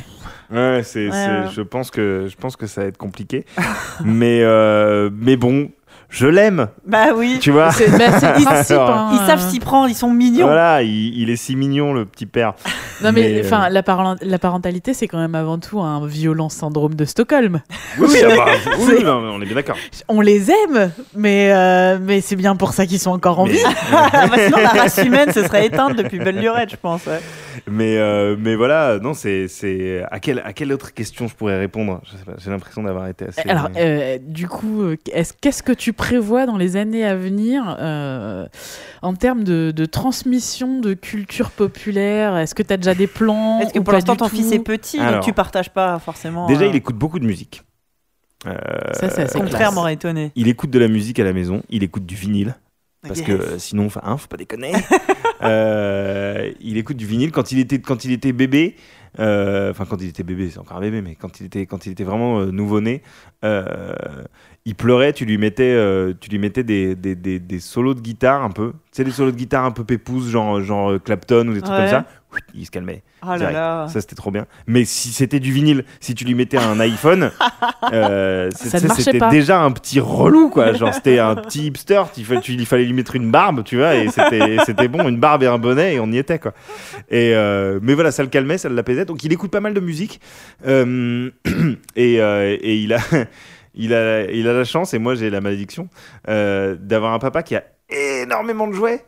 Euh, ça va être très très compliqué. Parce Quand que, il va falloir partager. euh, évidemment, je, je les partage pas. Bah oui. Mais Oui, alors je- ça se fait très bien. hein. Moi, mon fils a très bien compris qu'il y a les jouets de mini plop Ouais, bah ouais, voilà. et les jouets de maman. Et maman, elle a des jouets et c'est les siens et on n'y touche pas. Ouais, mais je pense qu'il va, il va effectivement falloir à un moment qu'on ait the, the talk à propos de ça. Bah moi, il a très vite compris. Enfin, maintenant qu'il est grand, c'est. euh, Mais pourquoi? Pourquoi moi, j'aurais pas le droit de jouer avec ça? C'est des jouets. Ouais, ça. Eh, non, non. Exactement. Cette DeLorean en Lego n'est pas un jouet. Voilà. Mais en revanche, Mais le seul truc sur lequel j'ai pas réussi, parce que je- le, le- le- le principe du jouet euh, à maman, c'est des amiibo, c'est des Disney Infinity. hein. Mm. Et donc euh, j'ai réussi à le maintenir à distance d'à peu près tout. Donc Yoshi demande avant de jouer avec le Yoshi. Par contre, il y a un truc pour le lequel petit j'ai. Yoshi en, en laine? Ah ouais, bah oh là là. Le- le- Ah oui. Est-ce que t'as toutes les couleurs? Oh, bah évidemment. Eh oui. Et surtout, j'ai le Yoshi Moi, le géant. rose.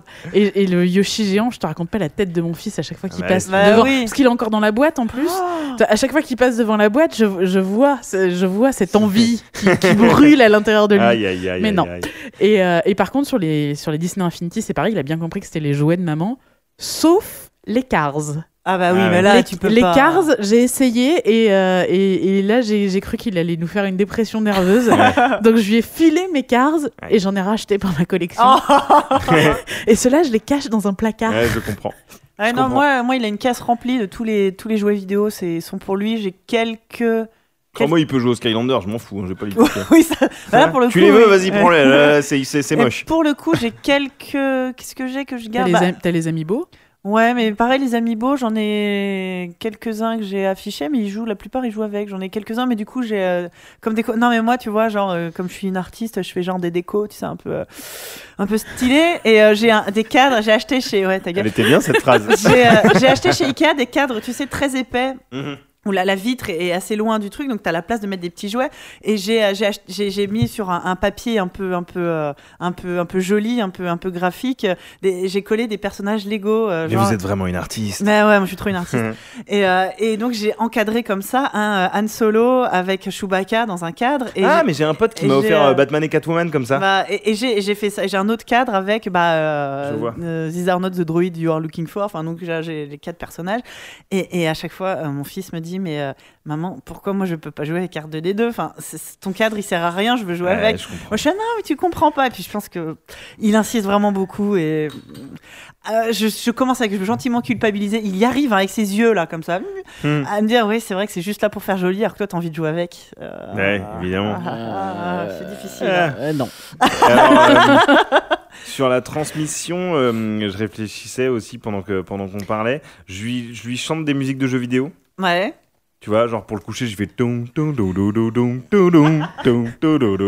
des trucs comme ça. Moi, je lui chantais des génériques de dessins animés. Voilà, hein, on, on fait tous, on fait tous un peu des trucs comme ça. Et puis, Je connais pas de comptine, je suis désolé. euh, bah ouais, hein, non. voilà, les musiques de jeux vidéo, il y a des super comptines. Ah oui. Et euh, Alors que moi, je connais plein de comptines que j'ai appris sur mes vinyles de Dorothée. Ah. ah oui, ouais, ouais, Ça marche aussi. Si ces derniers temps, j'ai j'ai chopé quelques vinyles de. hum, Peut-être que vous en avez parlé déjà dans l'émission des Rockabye Baby. Ah non. Pas du tout. des ah bah eh ben je vous en parlerai à la fin alors. Ah, la je vous en parlerai à la fin de l'émission. Ce sera peut-être ma reco tiens. Euh, bon bah on, on y reviendra. Et puis euh, et puis euh, moi j'ai vraiment donc une, une passion pour les jouets. J'aime les jouets. Si je devais faire une reconversion, je pense que je voudrais fabriquer des jouets. Jouetier. Ouais, jouetier, quoi. Ça, Mm. me- ça, ça serait vraiment. Ça me ferait tellement plaisir de faire ça. Mais donc, du coup, vu que j'ai j'ai pas le, le skill. Eh ben je, prends des jouets en photo. J'ai un compte Instagram d'ailleurs qui est dédié à ça, qui s'appelle French Toy Love, si vous voulez aller jeter un œil. Euh, où tu tapes mes jouets en photo en hashtag sur Twitter, tu vas en trouver plein. Et, euh, et c'est devenu, au début c'était un petit hobby et c'est vraiment devenu une passion assez dévorante. Euh, J'ai la chance d'habiter à côté du parc de Belleville, donc si jamais vous voyez un mec accroupi par terre en train de faire des photos de jouets au parc de Belleville, ne vous inquiétez pas du tout, hein, il s'agit de moi. Euh, et donc, mais tu sais, ça m'est arrivé, hein, des, des- des enfants, tu sais, que je prends des jouets en photo, genre des jouets Star Wars ou des trucs comme ça. Il y a des enfants qui passent, soit au but de Chaumont ou au parc de. Belleville, puis ils passent, et puis cinq minutes après, j'ai des parents qui viennent et qui font ah d'accord. Ah non parce qu'il y a les enfants là qui disaient il y a un monsieur qui joue avec des avec des Star Wars. euh, je me disais c'est bizarre. mais maintenant que je vous pédophile. et, puis, et après ils disent mais maintenant que je vous vois euh, bon c'est bizarre aussi mais au moins on, on vous a vu. voilà. Et, euh, et du coup j'ai hâte. Je sais pas comment ça va se ça va se dérouler mais j'aimerais bien. euh, j'aimerais bien lui transmettre euh, la- l'amour du jouet un peu, Ouais. tu vois. Parce que euh, aujourd'hui, j'adore prendre les jouets en photo, mais c'est parce que quand j'étais petit, euh, les action figures, c'était c'était ma vie, quoi. Tu vois. J'ai jamais joué aux petites voitures. J'ai toujours aimé les, les, les bons hommes parce que ce que j'aimais bien, c'était recréer des décors dans ma chambre et les poser. Limite, jouer un petit peu avec, mais ce qui, me- ce qui me plaisait, c'était euh, c'était créer, des, euh, créer des univers. Et, euh, et aujourd'hui, c'est un petit peu ce que je fais en les prenant en photo. Ouais. Et, et j'espère que d'une certaine manière, j'arriverai à sensibiliser Ernest à ça. Tu vois, je trouve que je trouve que le, le jouet pour les enfants, c'est le truc pour lequel j'aimerais retomber en enfance, c'est les jouets. Si tu veux, j'en ai Oui. rien à foutre de rien à part les jouets. Il va y avoir ce moment affreux où il va adorer des jouets moches. Il va adorer des ça. séries que tu détestes. En fait, c'est ça le truc, c'est que c'est que j'aimerais euh, Parvenir apprendre le bon goût. Ouais. à, à filtrer en tout cas ouais le, le goût du beau jouet quoi ou du, Ouais. du, du bon jouet du truc euh, et, euh, et effectivement aujourd'hui on traverse une période où c'est compliqué parce que même moi qui vais toujours beaucoup en magasin de jouets euh, je me en ce moment je, je me concentre beaucoup sur les jouets imports du, des États-Unis ou du Japon parce que les jouets euh, mainstream qu'on a en France, c'est souvent, c'est souvent très très moche quoi. Voilà. C'est très pauvre, C'est euh. très pauvre euh, et, et ça et ça c'est rarement euh, basé sur des franchises euh, qui font un peu rêver comme quand, quand on était petit c'était quand même dingue quoi t'avais d'abord les jouets et ensuite t'avais Ouais. les, les- les dessins animés qui étaient inspirés de ces jouets là On a fait Notre, notre, épisode numéro 4. Voilà. quatrième épisode, épisode là-dessus. Ouais. c'est euh, maître de l'univers tout ça c'est terrible quoi tu vois d'avoir perdu euh, perdu tout cet aspect là Moi, je te rassure, ils font toujours des, les, les dessins animés après les jouets. Hein. Euh, comment ça s'appelle? Yokai Watch, on pense à vous. euh, ouais bien sûr mais tu vois, je, je- je- après, je me, je, me, je me console aussi en me disant que euh, quand j'étais petit, les Tortues Ninja, ça existait. Aujourd'hui, les Tortues Ninja, ça existe toujours. Ouais, ouais, ouais, Et il y y, y a toujours au moins ce repère des Tortues Ninja, tu sais. les valeurs, les il y a traditions. forcément un moment où les Tortues Ninja, il va trouver ça cool parce que des tortues ninja. Ouais, c'est cool. Donc euh, bon, pff, voilà. Euh, et tu vois, j'essaierai, j'essaierai de l'orienter vers des trucs comme ça. Et du coup, ça se trouve, euh, vu que vu que j'ai encore toutes mes tortues ninja, peut-être qu'il peut-être qu'il sera content de les avoir. J'ai acheté quand même, j'ai racheté.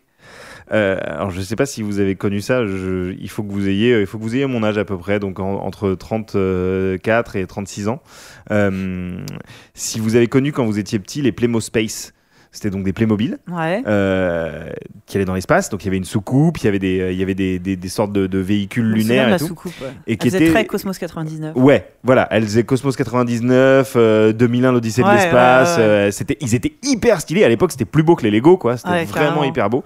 Et du coup, j'ai retrouvé toute la collecte à 200 boules sur le bon Oh, coin. vrai. Et j'ai fait, bah voilà, tenez, 200 euros, donnez-moi tout. Et genre, pour l'instant, c'est dans une caisse. en attendant qu'Ernest ait l'âge d'arrêter de vouloir quoi. avaler des trucs. ouais, Et, ouais, ouais. et un jour, euh, je, vais, je, vais, je vais ouvrir cette boîte et je vais dire Amuse-toi. Et lui, il va regarder, il va faire euh, C'est nul. C'est vieux. fait, euh, comment dire, je m'en fous. c'est ça. Et toi, tu vas pleurer. Et tu vas dirais- tellement pleurer. Tant pis, je vais les récupérer. Et, mais pour le moment, ils sont là, dans l'attente. Et tu lui euh, déduiras 200 boules de son futur argent de poche. Exactement. Il y a deux mois, euh, trois, pendant quatre mois, je te mettrai pas de sous sur ton compte. Et donc voilà, en, en gros, pour l'instant, la, la transmission, étant donné qu'il est encore un peu petit, ouais. Euh, elle est plus, euh, je suis plus dans l'expectative de cette euh, Bah oui. transmission et je, je réfléchis à plein de stratagèmes et de manières dont je vais pouvoir euh, effectivement euh, le, le- essayer de l'intéresser à, à, à toutes ces Mais je choses pense qui que me font c'est ce qu'ont en commun tous les parents geeks, mais c'était même un peu le point de départ quand on a voulu créer l'émission. C'est-à-dire que tous les parents, je pense, aiment euh, faire partager leur passion à leurs enfants, Bien mais dans la population qu'on peut euh, qua- qualifier de geek, il y a vraiment euh, Bah, l'affect quoi. une espèce de, de, de, de, de- de volonté de ça. Et, et, euh, forcément, on se confronte à les fois où voilà, tes gosses, ils trouvent ça moche, ils en Ouais. veulent pas. Ouais. euh, ou, ou même le fait de forcer ton gamin, tu vas aimer les chevaliers du zodiaque parce que moi je te Bah dis ouais. que c'est cool et tout.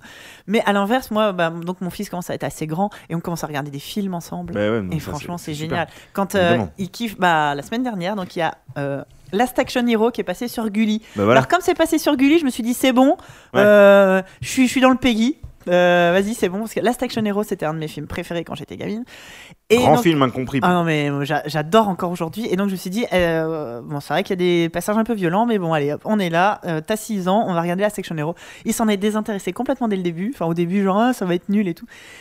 Alors, je dis, ah, non, non, t'inquiète, ça, ça va te plaire, je suis sûre. Dès que le gamin est rentré dans le film, j'ai vu mon gamin s'asseoir sur le canapé et faire, oh, il est dans le film. Ouais.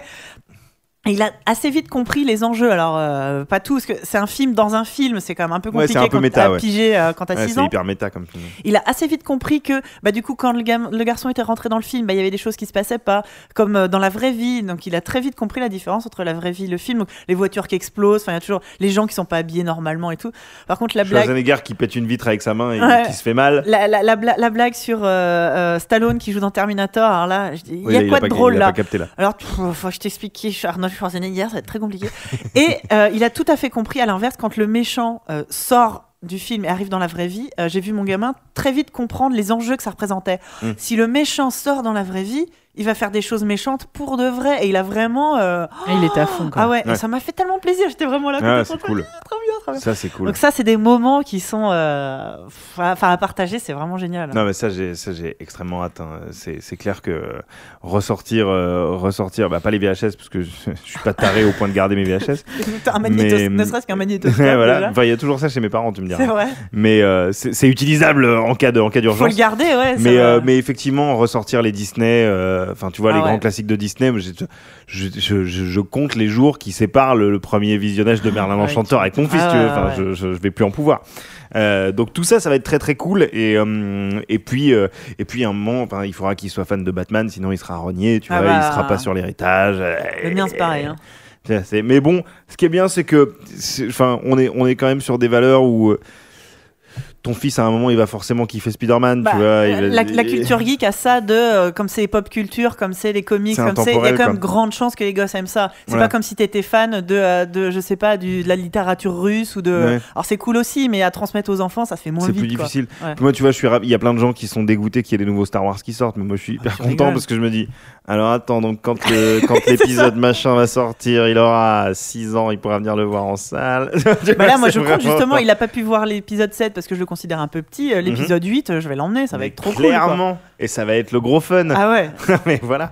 Donc, Et là, ça euh, va être un épisode hyper glauque, noir. Des trucs Ça va être, le- Mon ça va être l'Empire traumatisé. contre-attaque, euh, l'Empire contre-attaque de la nouvelle saga. Alors, Ouais. ouh là là là là. Alors le mec, c'est bon, c'est pas une main qui se fait couper, c'est une jambe, mais c'est quand même glauque.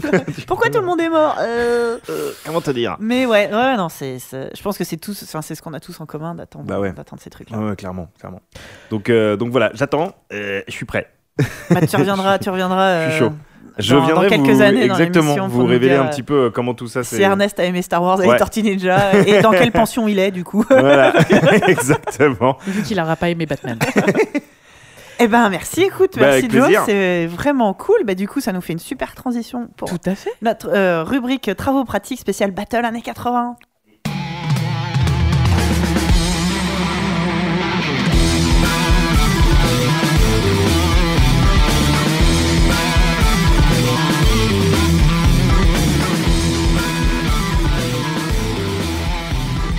Travaux pratiques ce mois-ci, la battle des années 80. Parce qu'évidemment, avec un, quelqu'un qui travaille sur Rokirama, on pouvait pas faire autrement. Puis parce qu'on n'avait pas d'autre idée en fait.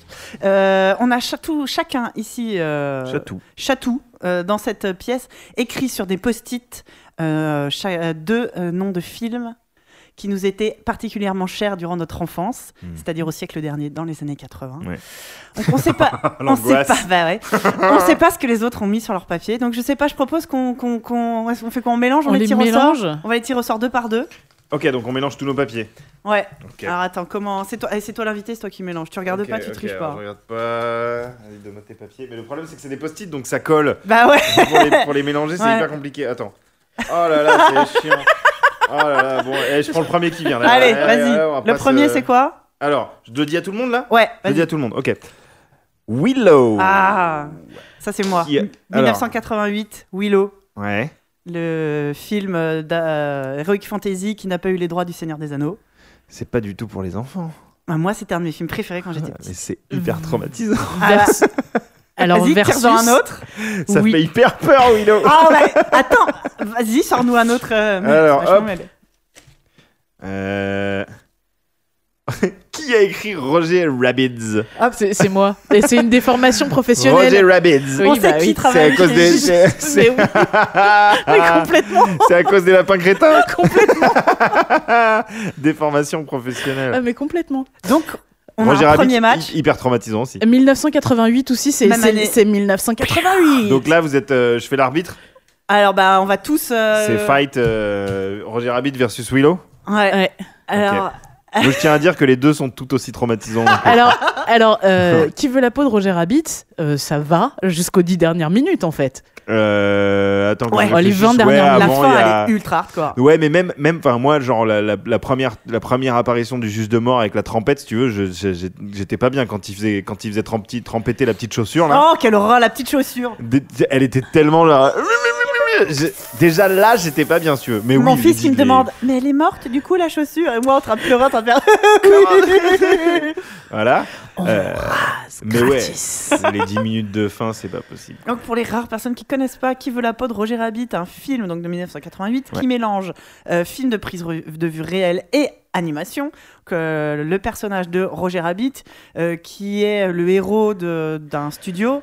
Oh là là, comment tu nous pitches ça? C'est pas possible. C'est pas ça? Bah, Bah, vas-y, euh, pitch-le. Alors, euh, Roger Rabbit, euh, Roger Rabbit, c'est, euh, c'est, c'est, c'est- alors déjà c'est un super thriller en fait, puisque euh, c'est, euh, C'est un film noir. C'est, c'est, Ouais. c'est un film noir dans la pure veine des années, des films noirs des années 30. Euh, et donc le pitch, c'est euh, Roger Rabbit qui est un Toons et accusé du meurtre euh, d'un Un être humain. d'un d'un être humain qui est un, un patron de, De studio. de studio. Et euh, et il y a une sombre histoire. Alors, l'histoire est super compliquée à comprendre pour les enfants. J'ai- moi j'ai vu ce film mille fois, j'ai compris l'histoire, genre je sais pas, j'avais déjà 25 ans. quoi, Oui, genre, non, Ah, mais d'accord. ouais. oui, parce qu'il y a une histoire de pro, de, de, de, de- d'achat, de, D'achat de bus, euh, les bus rouges. Ouais, Oui, les, les- bus les rouges. bus Les bus rouges. Quand j'étais petit, je disais alors, mais qui veut acheter les bus rouges et quel est le rapport avec Roger Rabbit? S'il vous plaît, expliquez-moi. C'est, il, il est, il est question de, de, de, de gros sous, de vente de bus, de, y a, parce qu'il y a Toonville à côté, donc ils veulent, ils veulent raser Toonville Voilà. pour construire une autoroute. Euh, Autoroute, comme disait Mon le Dieu. juge de mort. Mon Dieu, ça va être merveilleux. Mais euh, d'ailleurs, est-ce que vous pouvez me. Vous savez qu'aujourd'hui, je ne sais toujours pas pourquoi il dit on rase gratis. alors, je, moi, je, Et que, et que Roger Rabbit arrive et dit Demain Genre, j'ai jamais Parce qu'en fait, c'est une, compris. c'est une vanne américaine. euh, Ah voilà, c'est un truc, c'est un truc de, trans, de, de traduction. bah, c'est- vraiment culturel. C'est-à-dire que euh, dans les salons euh, de, bah, de- bah, chez les barbiers, euh, c'était marqué on rase gratis demain. Et donc, comme chaque jour on rasait gratis demain, ça n'arrivait jamais. D'accord, Voilà. d'accord. Il y avait, il y avait une pancarte. euh, Ok.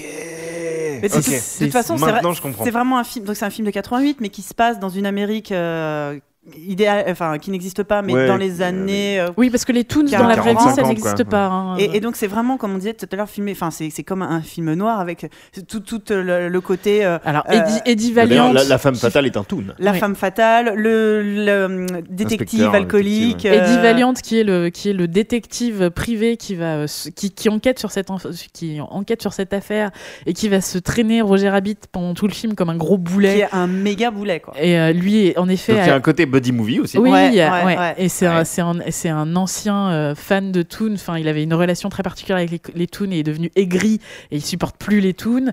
Euh, Parce que en fait un toon a tué son frère. tu te souviens de moi Ellie Oh non, arrêtez Lorsque j'ai tué ton frère, je parlais plutôt. Et on peut faire tous les dialogues. Mon fils est super doué. Alors euh, Quelle angoisse. Mon fils a un léger cheveu sur la langue et il sait très bien faire Eddie Valiant. The Je vous Wood arrête. Rat. Ah là Il le là. fait super bien. Moi, mon mec ne veut plus regarder euh, Roger Rabbit avec moi parce que je fais tous les dialogues, Ouais, c'est horrible. Évidemment. évidemment. Et on T'es peut content de me préciser voir ou t'as un que- lapin sous le manteau Je sais plus si c'était la première fois ou l'une des premières fois, ou peut-être l'unique fois, faudrait que je me renseigne, tiens, euh, que Mickey rencontre euh, Bugs Bunny. Il Il y, avait, il y avait euh, donc et, un euh, crossover Donald- et dans Donald Daffy Toonville. Duck. Toonville, c'est tellement la ville des Toons que bah il y a les Toons de Disney et les Toons de Warner, ils habitent dans la même ville. Et justement, il y a eu des, des, des, euh, Et Snoopy. des pourparlers euh, euh, incroyables Incroyable. de Warner et Disney pour les faire apparaître dans la même scène, le même temps. Donc, tu as la, la- la fameuse scène donc, où ils tombent tombe en parachute, avec Bugs Bunny et Mickey qui doivent avoir le même nombre de dialogues, on les voit le même temps. Et pareil, le combat de piano entre Daffy Duck et Donald Duck. Ouais. Et c'est pareil, c'était millimétré pour qu'on voit les, héros- les stars euh, en même Bien temps. Donc là, les studios étaient Mais en train de combat de chronométrer. piano quoi. Ah, mais c'est génial. Et, donc voilà, enfin moi je trouve que pour les enfants c'est génial parce que ils sont, ils ont euh, toutes ces références euh, de dessins animés Ouais. de l'enfance et en même temps il y a cette introduction au vrai film Ah à enjeu euh, avec de l'ambiance euh, etc etc et puis une merveilleuse euh, euh, une merveilleuse introduction à la, à la sexualité euh, picoti picota Ah, mais picoti, clairement, quoi. picota Tu sais Enfin, pas trop ce que c'est, mais, Tu mais tu que- comprends qu'a priori, Roger Rabbit est pas content que quelqu'un d'autre le fasse à sa femme. quoi. Voilà. C'est pas cool. il est il est génial donc effet Ça ne peut pas le croire, non, ça ne peut pas le croire. L'horreur. ah oui je vois qu'il y a des Cette gros fans euh, part, en, part en saucisson sec. Là, hein, euh, faut Mais donc voilà, il y a juste c'est- en effet cette scène de fin où le juge de mort euh, passe sous la, sous une euh, Un rouleau compresseur. sous un Ouais. rouleau compresseur et, euh, et on pense qu'il est mort et non. le juge de mort joué par euh, Christopher Lloyd. Christopher Lloyd. Oui. Quoi. Le- nom de voilà. Zeus. Le, Mais oui, le oui. doc. le doc Le doc. Et voilà, super chouette. et Bon. Fétide Adams. Ouais, ah bah oui. Tant Euh, qu'à faire. Au début, je voulais marquer Famille Adams, c'est sorti 91, donc je vous parlerai de la Famille Ouais. Adams une autre fois. Du coup, moi, j'avais mis Willow en face. Ah bah là, vas-y. Bah ouais, Allez hop là. Parce que à part pec, pec, pec, euh, bah, va me trouver des dialogues il cultes. y a un pec qui me menace, il a un gland dans la main. Ouais. Voilà. Oui, ça, non, ouais, enfin. Donc moi, Willow, c'est un de mes films préférés quand j'étais gamine. Euh, donc c'est, euh, quand je disais tout à l'heure, c'est un film qui a pas eu la licence Seigneur des Anneaux, c'est même complètement ça. C'est-à-dire qu'ils ont remplacé l'anneau par un bébé, mais que grosso modo, les intrigues sont plus ou moins les mêmes. Donc ça se passe dans un monde médiévalo fantastique, comme tous les films de, euh, de fantasy, Un peu dark, un peu on dark. peut le dire. Donc tu as le peuple, le gentil peuple des Daikini, qui sont des nains, euh, qui vivent paisiblement, comme tous les nains, parce que dans les trucs de fantasy, les nains sont toujours tranquillous, jusqu'à ce que d'autres personnes viennent les faire chier. Beaucoup plus grande, de- Ouais. en taille. Exactement. Et dans le monde des, euh, des humains qui s'appellent les... Ah, le nom m'échappe, bref. Euh, Il y a une méchante sorcière, euh, Valmorda, je crois, j'ai pas révisé, mais ça doit être un, truc, un nom du genre, qui euh, a vu dans une prophétie qu'il y a une princesse qui allait... euh, qui allait euh, la- Enfanter. la- enfin, ça, que, une, un bébé princesse enfin, qui, a- qui allait Oui. plus tard euh, naître et venir la tuer, enfin, un truc euh, classique. Donc, qui décide de, euh, de, de, de ratiboiser à peu près tous les bébés. euh, Classique classique, shit, euh, hein. classique Moïse, si tu nous entends. classique Bible. Boring de ouf. Et donc, oui, c'est ça. Et donc, bah, il y a une, une, une femme qui met son bébé sur un, dans un panier en osier, sur un. Bah voilà, on vous dit, hein, ça, c'est, c'est, on connaît tout ça. Et ce bébé humain, donc une petite fille, une petite rouquine avec des, frisettes adorables, est recueilli par un daikini qui s'appelle donc Willow, qui est joué par Warwick Davis.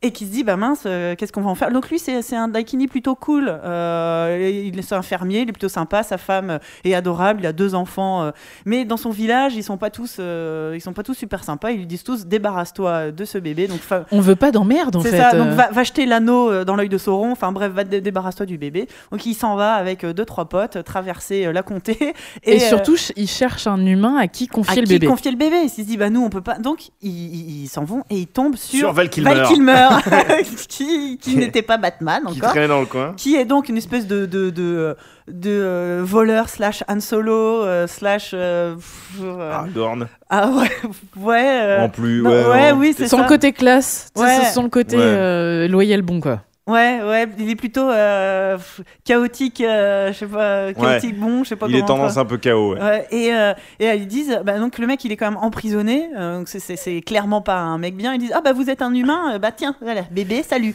L'autre fait, mais ben non, je vais pas m'occuper. de... Et donc il se passe plein de péripéties. La méchante sorcière continue à rechercher ce bébé. Elle a, une de ses sbires, c'est sa propre fille qui, qui est chargée de, de, suivre ça et qui évidemment va rencontrer Willow, euh, Matt Martigan, donc euh, le personnage de Val Kilmer, et qui va, alors comme par hasard, tomber amoureuse de Matt Martigan. C'est qui déjà la meuf? Euh, c'est celle qui jouait. Alors ah non, attends, ça je confonds. Je sais plus comment elle s'appelle, mais euh, non, c'est la méchante sorcière qui jouait dans Conan, je crois. Enfin, c'est le même genre d'acteur J'ai et tout ça. les trucs. Et euh, évidemment, elle va évidemment changer de bord et plutôt aider. Mad Martigan finalement est pas si méchant que ça. Il va aider Willow et sauver la princesse, euh, je sais plus quoi. Et, euh, et ça finit globalement bien. Il y a des blagues de caca, il y a des blagues de magie. euh, Il y a une gentille sorcière qui se transforme en chèvre. Non, moi c'était. Simplement. C'était un de mes films préférés. Je crois que c'est un des premiers films que j'ai vu. Ben, c'était une initiation à la fantasy pour moi.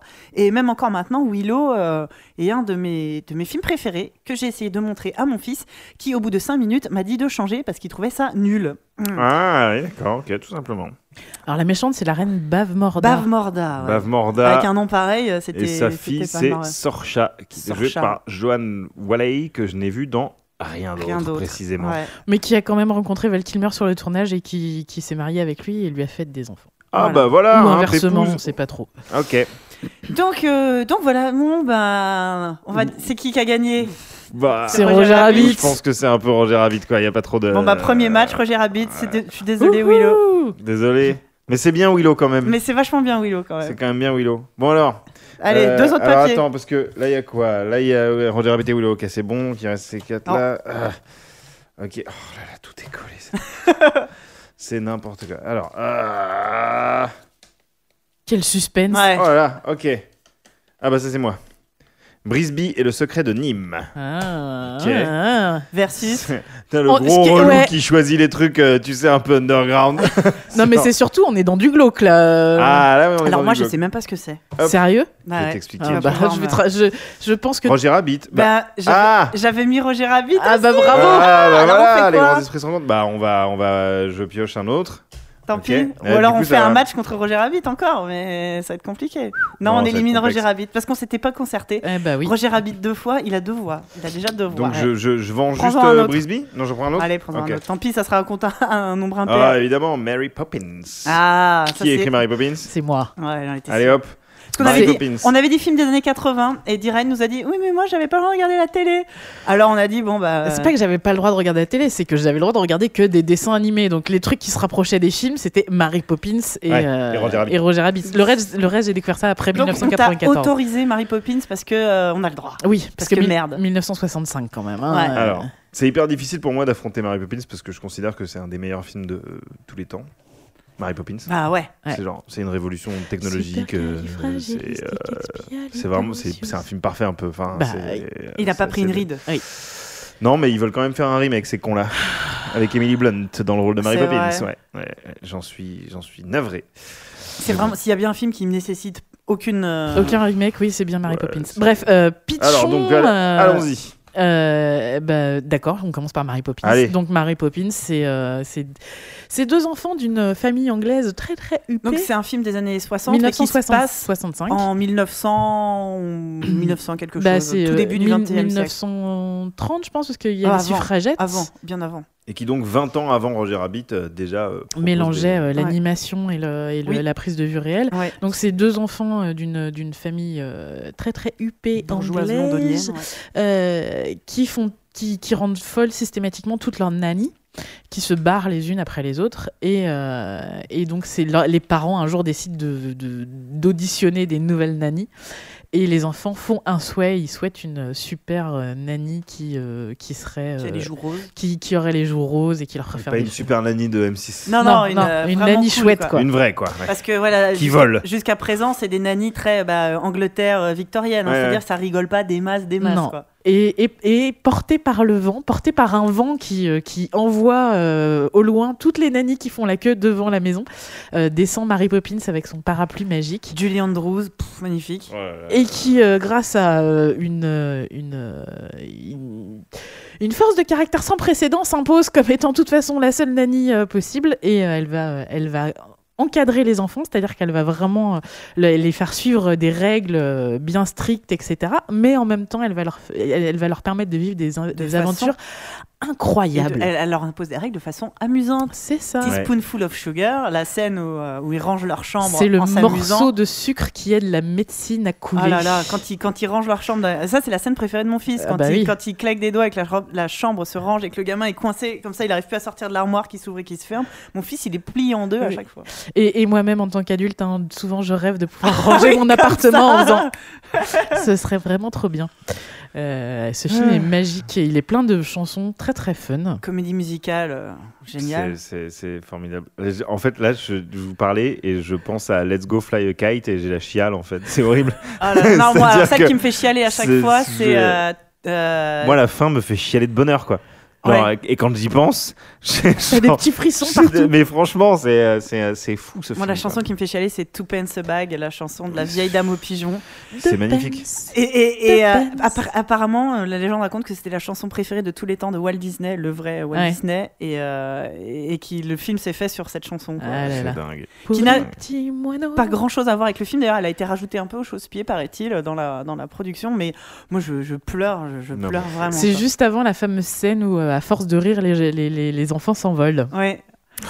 Ah là là, il est vraiment magique ce film. Je pense, voilà, Mary Poppins.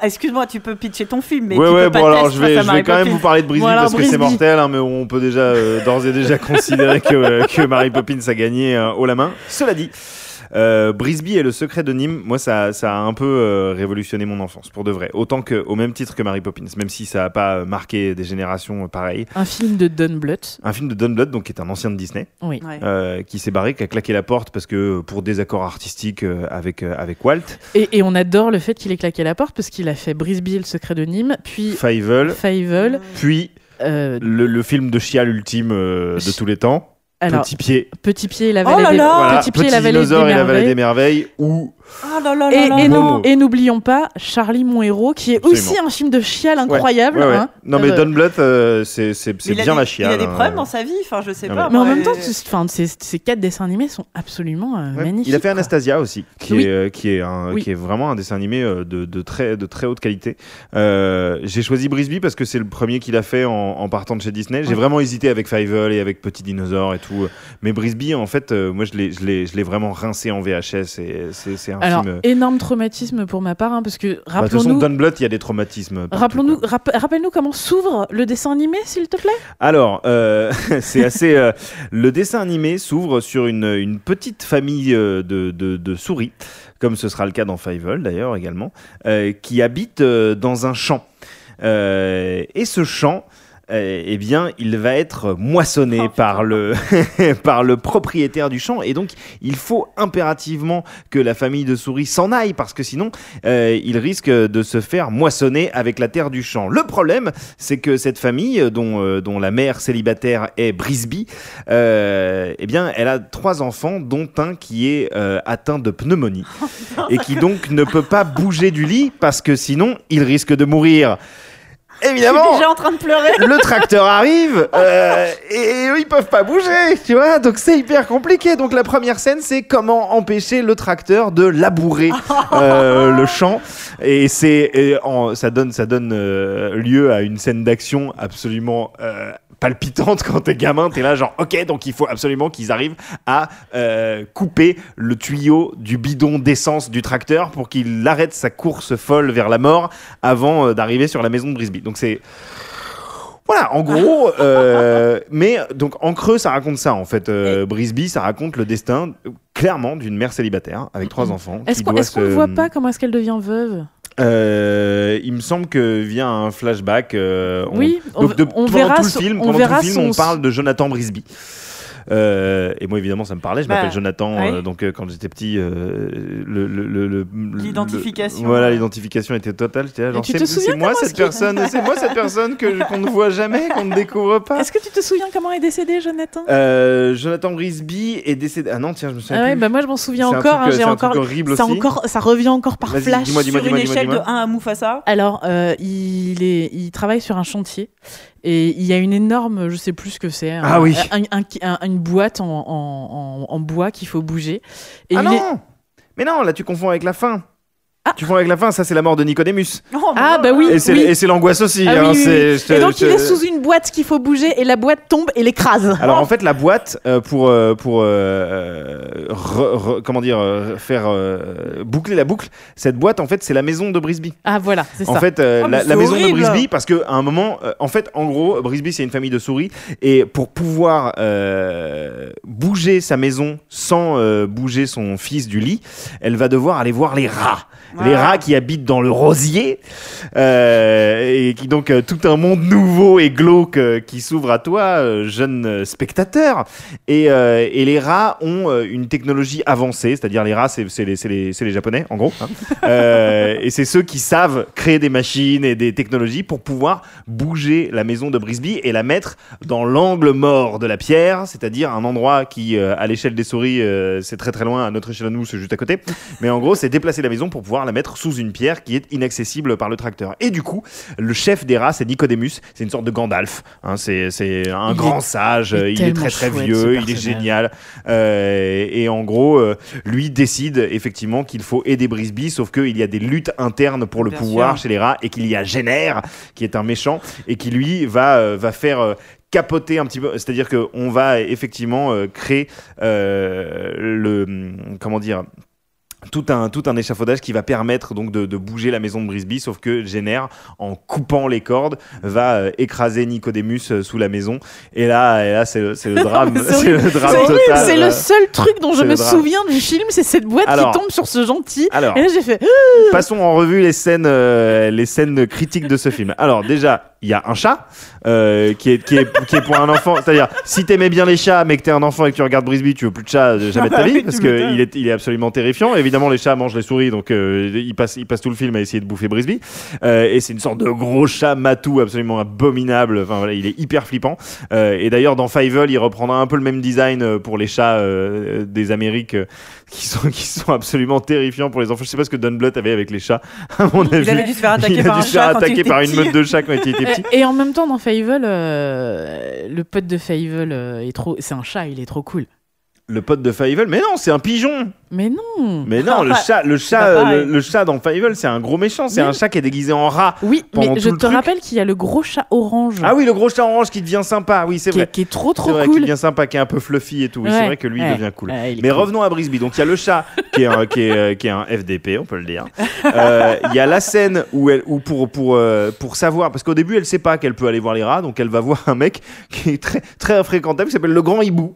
Il faut aller voir le grand hibou et c'est le grand hibou qui dit à Brisby d'aller voir les, les rats. Mais pour aller voir le grand hibou, il faut rentrer dans un arbre géant dans lequel il y a une araignée géante qui va donc euh, attaquer Brisby hein, et quand t'es arachnophobe euh, et que t'es petit bon bah c'est un peu c'est un peu flippant. Et euh, le grand hibou écrase de son énorme de ses serres gigantesques l'araignée. Et en fait il est encore plus flippant que l'araignée. Il y a cette- il y a cette scène là voilà donc c'est quand même blindé de scènes traumatisantes Brisby. Mais en même temps euh, C'est- la chiale, c'est hyper beau. Euh, Et ça vous fait des souvenirs pour tout le reste de Ah votre bah vie oui, ça vous fait des manifestement, souvenirs oui. pour le. Et puis, euh, enfin, mine de rien, ce- cette, cette histoire de de traiter le destin euh, d'une mère célibataire à l'époque dans un dessin animé, ce que je veux dire, c'est que le, le- le- comment dire, c'est Disney hein, les dessins animés à l'époque. Et Ouais. Don Bluth, Don Bluth, Ah bah lui, ouais. il quitte Disney pour pouvoir donner à ses dessins animés plusieurs niveaux de lecture et que ça plaise aux enfants et aussi aux adultes. Et, euh, et moi, quand j'étais petit, je captais déjà qu'il y avait ce, ce double fond dans, euh, dans Brisby et, euh, et qu'on a retrouvé après dans Fievel et tout. Donc je trouve que c'est voilà, c'est un film, un dessin animé absolument magnifique. C'est clairement pas à la hauteur de Mary Poppins en termes de, de popularité et de, et, de, et de révolution et tout ce que tu veux. Mais, euh, mais voilà, si vous l'avez pas vu, euh, voyez-le. Bah, du coup, moi, tu vois, j'ai pas vu et je suis pas sûre d'avoir. Si, j'ai envie de le voir, Non, mais mais. c'est euh, hyper bien, c'est hyper bien. Et, il est- et puis l'animation, enfin c'est c'est pas du tout de l'animation euh, Disney, c'est quelque chose de très Ouais. fluide. Ouais. Euh, c'est vraiment très très chouette. C'est hyper beau. Puis il y, a des- il y a, il y a- y a des personnages dont on t'a pas parlé, mais il y a un albatros génial. Euh, Il y a un, un- une sorte de. de, de- je sais pas si c'est un goéland, un truc comme ça, complètement empoté. Non, c'est le corbeau. Voilà, c'est un corbeau complètement empoté qui adore les pelotes de laine. Et genre, il passe son temps à, à se marrer avec des pelotes de laine et ça devient le, le, le buddy, le sidekick euh, de Brisby. Il y a, y, a plein de- y a plein de personnages géniaux. Il y, a, y a une scène où elle se fait aussi euh, capturer par des humains, par un enfant humain qui a vraiment envie d'avoir une petite souris dans une cage. Et, euh, et toi, quand t'es enfant, mine de rien, ça te fait Bah oui. réfléchir à plein de trucs. Ouais. Donc c'est c'est vraiment un film intelligent et, et c'est. Enfin voilà, moi ça a marqué effectivement mon enfance, clairement. Eh ben. Mais donc, gagnant Mary Poppins. Ouais, non, mais oui, évidemment. Ça vous évitera de traumatiser vos gamins. Alors, Gardez Brisby pour plus Disney, tard. hein. Du Euh, coup, il te reste un post-it. Moi, du coup, sur mon Roger Rabbit, j'ai Ah mis, un, j'ai mis un choix, deuxième un choix bis. Ouais. Ah bah voilà. Donc, Alors. du coup, ça nous fait un dernier. euh, Bon, bah, En tout cas, pour le moment, c'est moi qui gagne. hein. Je Oui, vous explose. euh. T'as vu Ah. deux films, c'est bon, ça va. Alors moi j'ai Ah, 20 eh. milieux sous les mers. Ah ouais, Ah ouais. d'accord.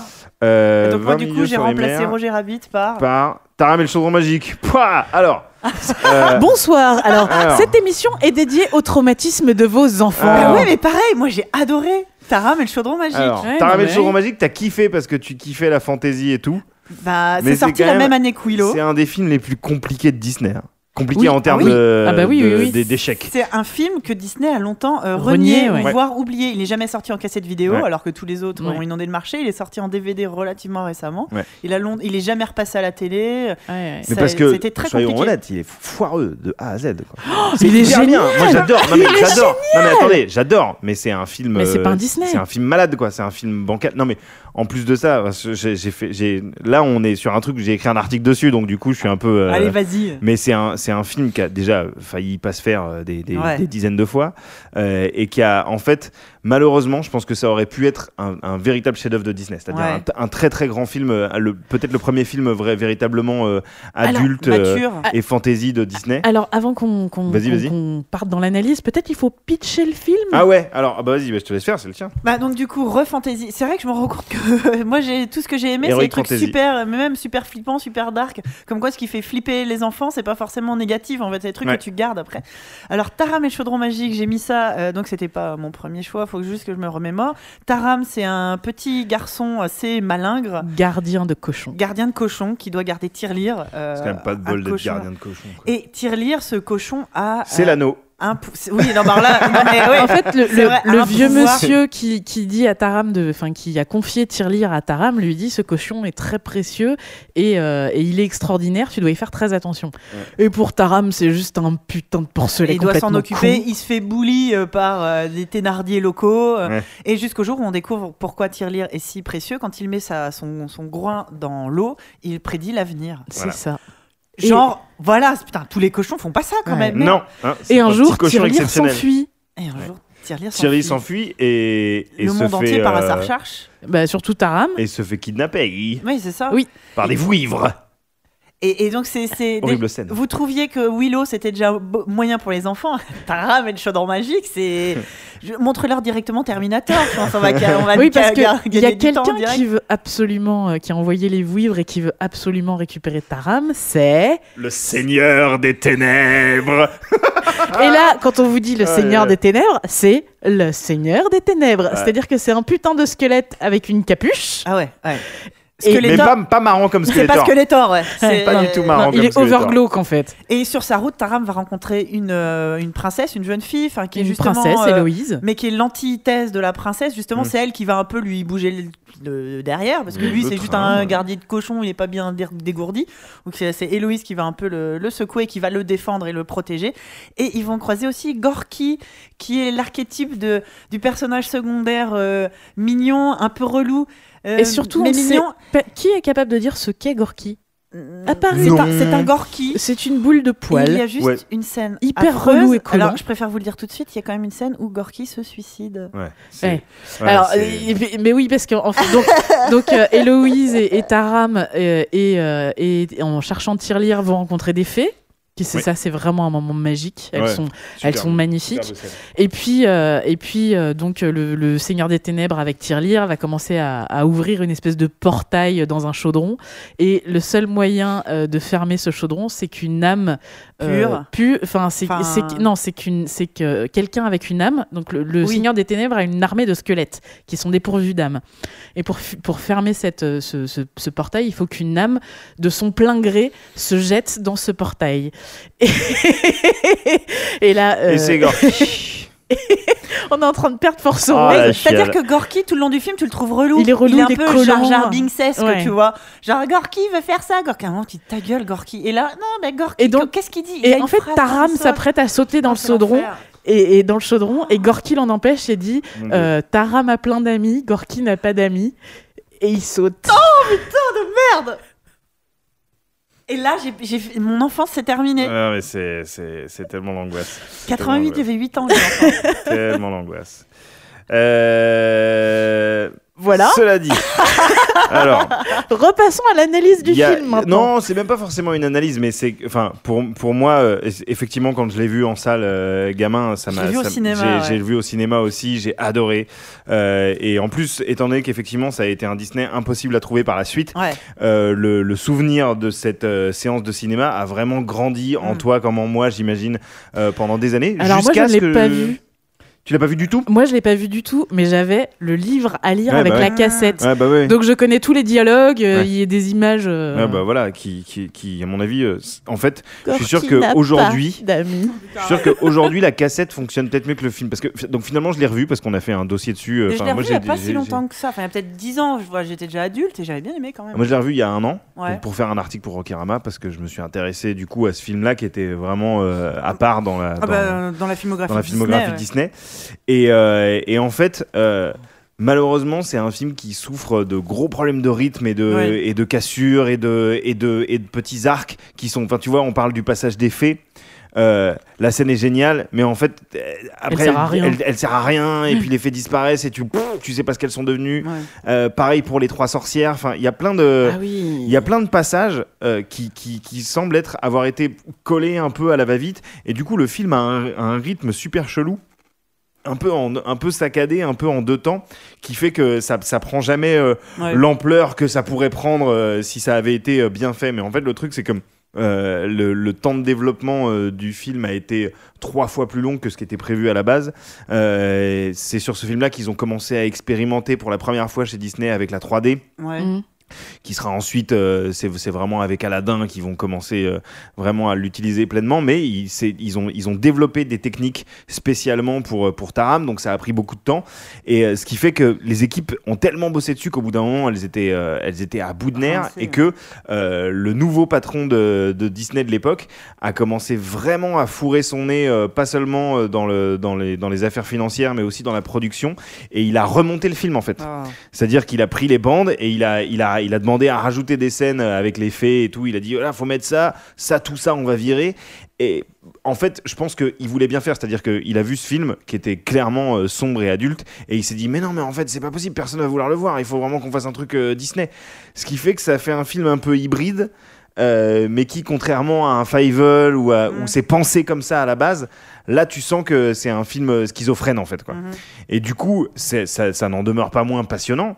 Euh, et puis, il y a quand même des scènes euh, de ouf. Mais euh, là, en l'occurrence, tu vois, on me dirait aujourd'hui, euh, Disney euh, entreprend euh, de, de faire un remake de Taram. Je me dirais, ah ouais, faites-le et Ouais. faites-le bien. Quoi. Ouais, c'est vrai. Parce qu'il il y, a, y a vraiment des, des choses à exploiter. Euh. Ah, après, je trouve que ça reste un film assez passionnant euh, dans, sa, dans la manière. Parce que tu vois, le- tu vois les défauts, en fait, ils apparaissent clairement à l'écran, mais tu te dis, enfin, en tant qu'adulte, je me dis, mais comment ça a été. un- ça a dû être un bordel monstrueux. Enfin, il doit y avoir des anecdotes de dingue sur, le, Ouais. sur la création de ce film, quoi. Et, Bah, c'est un euh, film que nous on adorait quand on était petits. Bah ouais. Je suis pas sûre que ce soit un film qu'on pourrait montrer aujourd'hui à nos enfants. Ça- Il y aurait pas le même. euh, Ah bah, puis Sûr, surtout, contrairement à Mary Poppins qui a Ouais. traversé euh, les puis, âges. puis surtout à la fin de, à la fin de Taram, euh, enfin, euh, il, il rentre dans ce château qui est entièrement peuplé de squelettes Oh scène. des épées euh, et moi, qui lui- quand en j'étais fait, petit, je il- trouvais ça tellement. Je que c'est à une cause de ça armée- que je me suis mis à jouer à Warhammer euh, Ouais. quelques années plus tard. c'est une pense, armée de squelettes qui foncent vers lui avec des armes pour Ouais. le tuer. Enfin, c'est ultra glauque, c'est sinistre à mort. euh, bah, Moi, ce qui me faisait le plus flipper, c'était même pas les, les squelettes réveillés qui foncent vers lui, c'était la scène où les squelettes se réveillent, quoi. Ouais, C'est-à-dire qu'en ouais, fait, ouais. depuis le début du film, le Seigneur des Ténèbres, il est dans une pièce où, genre, il est tout seul avec des cadavres, tranquillement, et genre, un moment, il leur fait rise, et tous se lèvent, et ils se lèvent hyper lentement, c'est glauque, c'est ab- Et sur toute cette scène, c'est tellement horrible, quoi. Tu te dis, mais c'est c'est- bon, euh, je sais pas comment j'ai fait pour pas être traumatisé. Mais c'est ce marrant, dès, le- vois, dès quand le on- début, l'enlèvement de, de tirelire par les vouivres, c'est horrible. Parce que t'as les deux vouivres avec leurs énormes cerfs qui attrapent tirelire et t'as tirelire qui fait Oh c'est génial. tu vois, c'est marrant que enfant, finalement, ça nous a euh, fait peur, mais ça reste. Ça fait partie, bah, tu vois, de, de films. euh, On a cité parmi les films qui nous ont le plus marqué quand on était petit, beaucoup de films un peu, un peu glauques, un peu durs. Ouais. Euh, comme quoi, euh, ce qu'aujourd'hui on ferait, on ferait plus, je pense. Pas de la même manière, en tout cas, c'est sûr. Bah, Allez. on, on est, enfin, je pense qu'aujourd'hui, on a très très peur de faire peur à nos enfants Ouais. et, que- et qu'en fait, la peur de l'enfant, c'est que c'est, c'est pas, enfin, on passe notre temps à le dire, hein, c'est pas du tout les mêmes. C'est pas ce qui les, ce qui les perturbe, c'est pas du tout les choses auxquelles on s'attend. Ouais. Et souvent, les choses qu'on s'attend les voir perturber, euh, les perturbent pas du tout en fait. Pour eux, c'est des expériences de vie comme Et d'autres. puis euh. avoir peur, ça fait aussi partie bah, d'expérience de la vie. Là, comme c'est Mm. t'as peur par procuration, t'as peur devant un film, donc tu peux fermer les yeux, tu peux éteindre le DVD ou fermer le livre. C'est des peurs, que- ça, ça t'apprend à maîtriser Mm. ta peur aussi, c'est Mmh, important. complètement.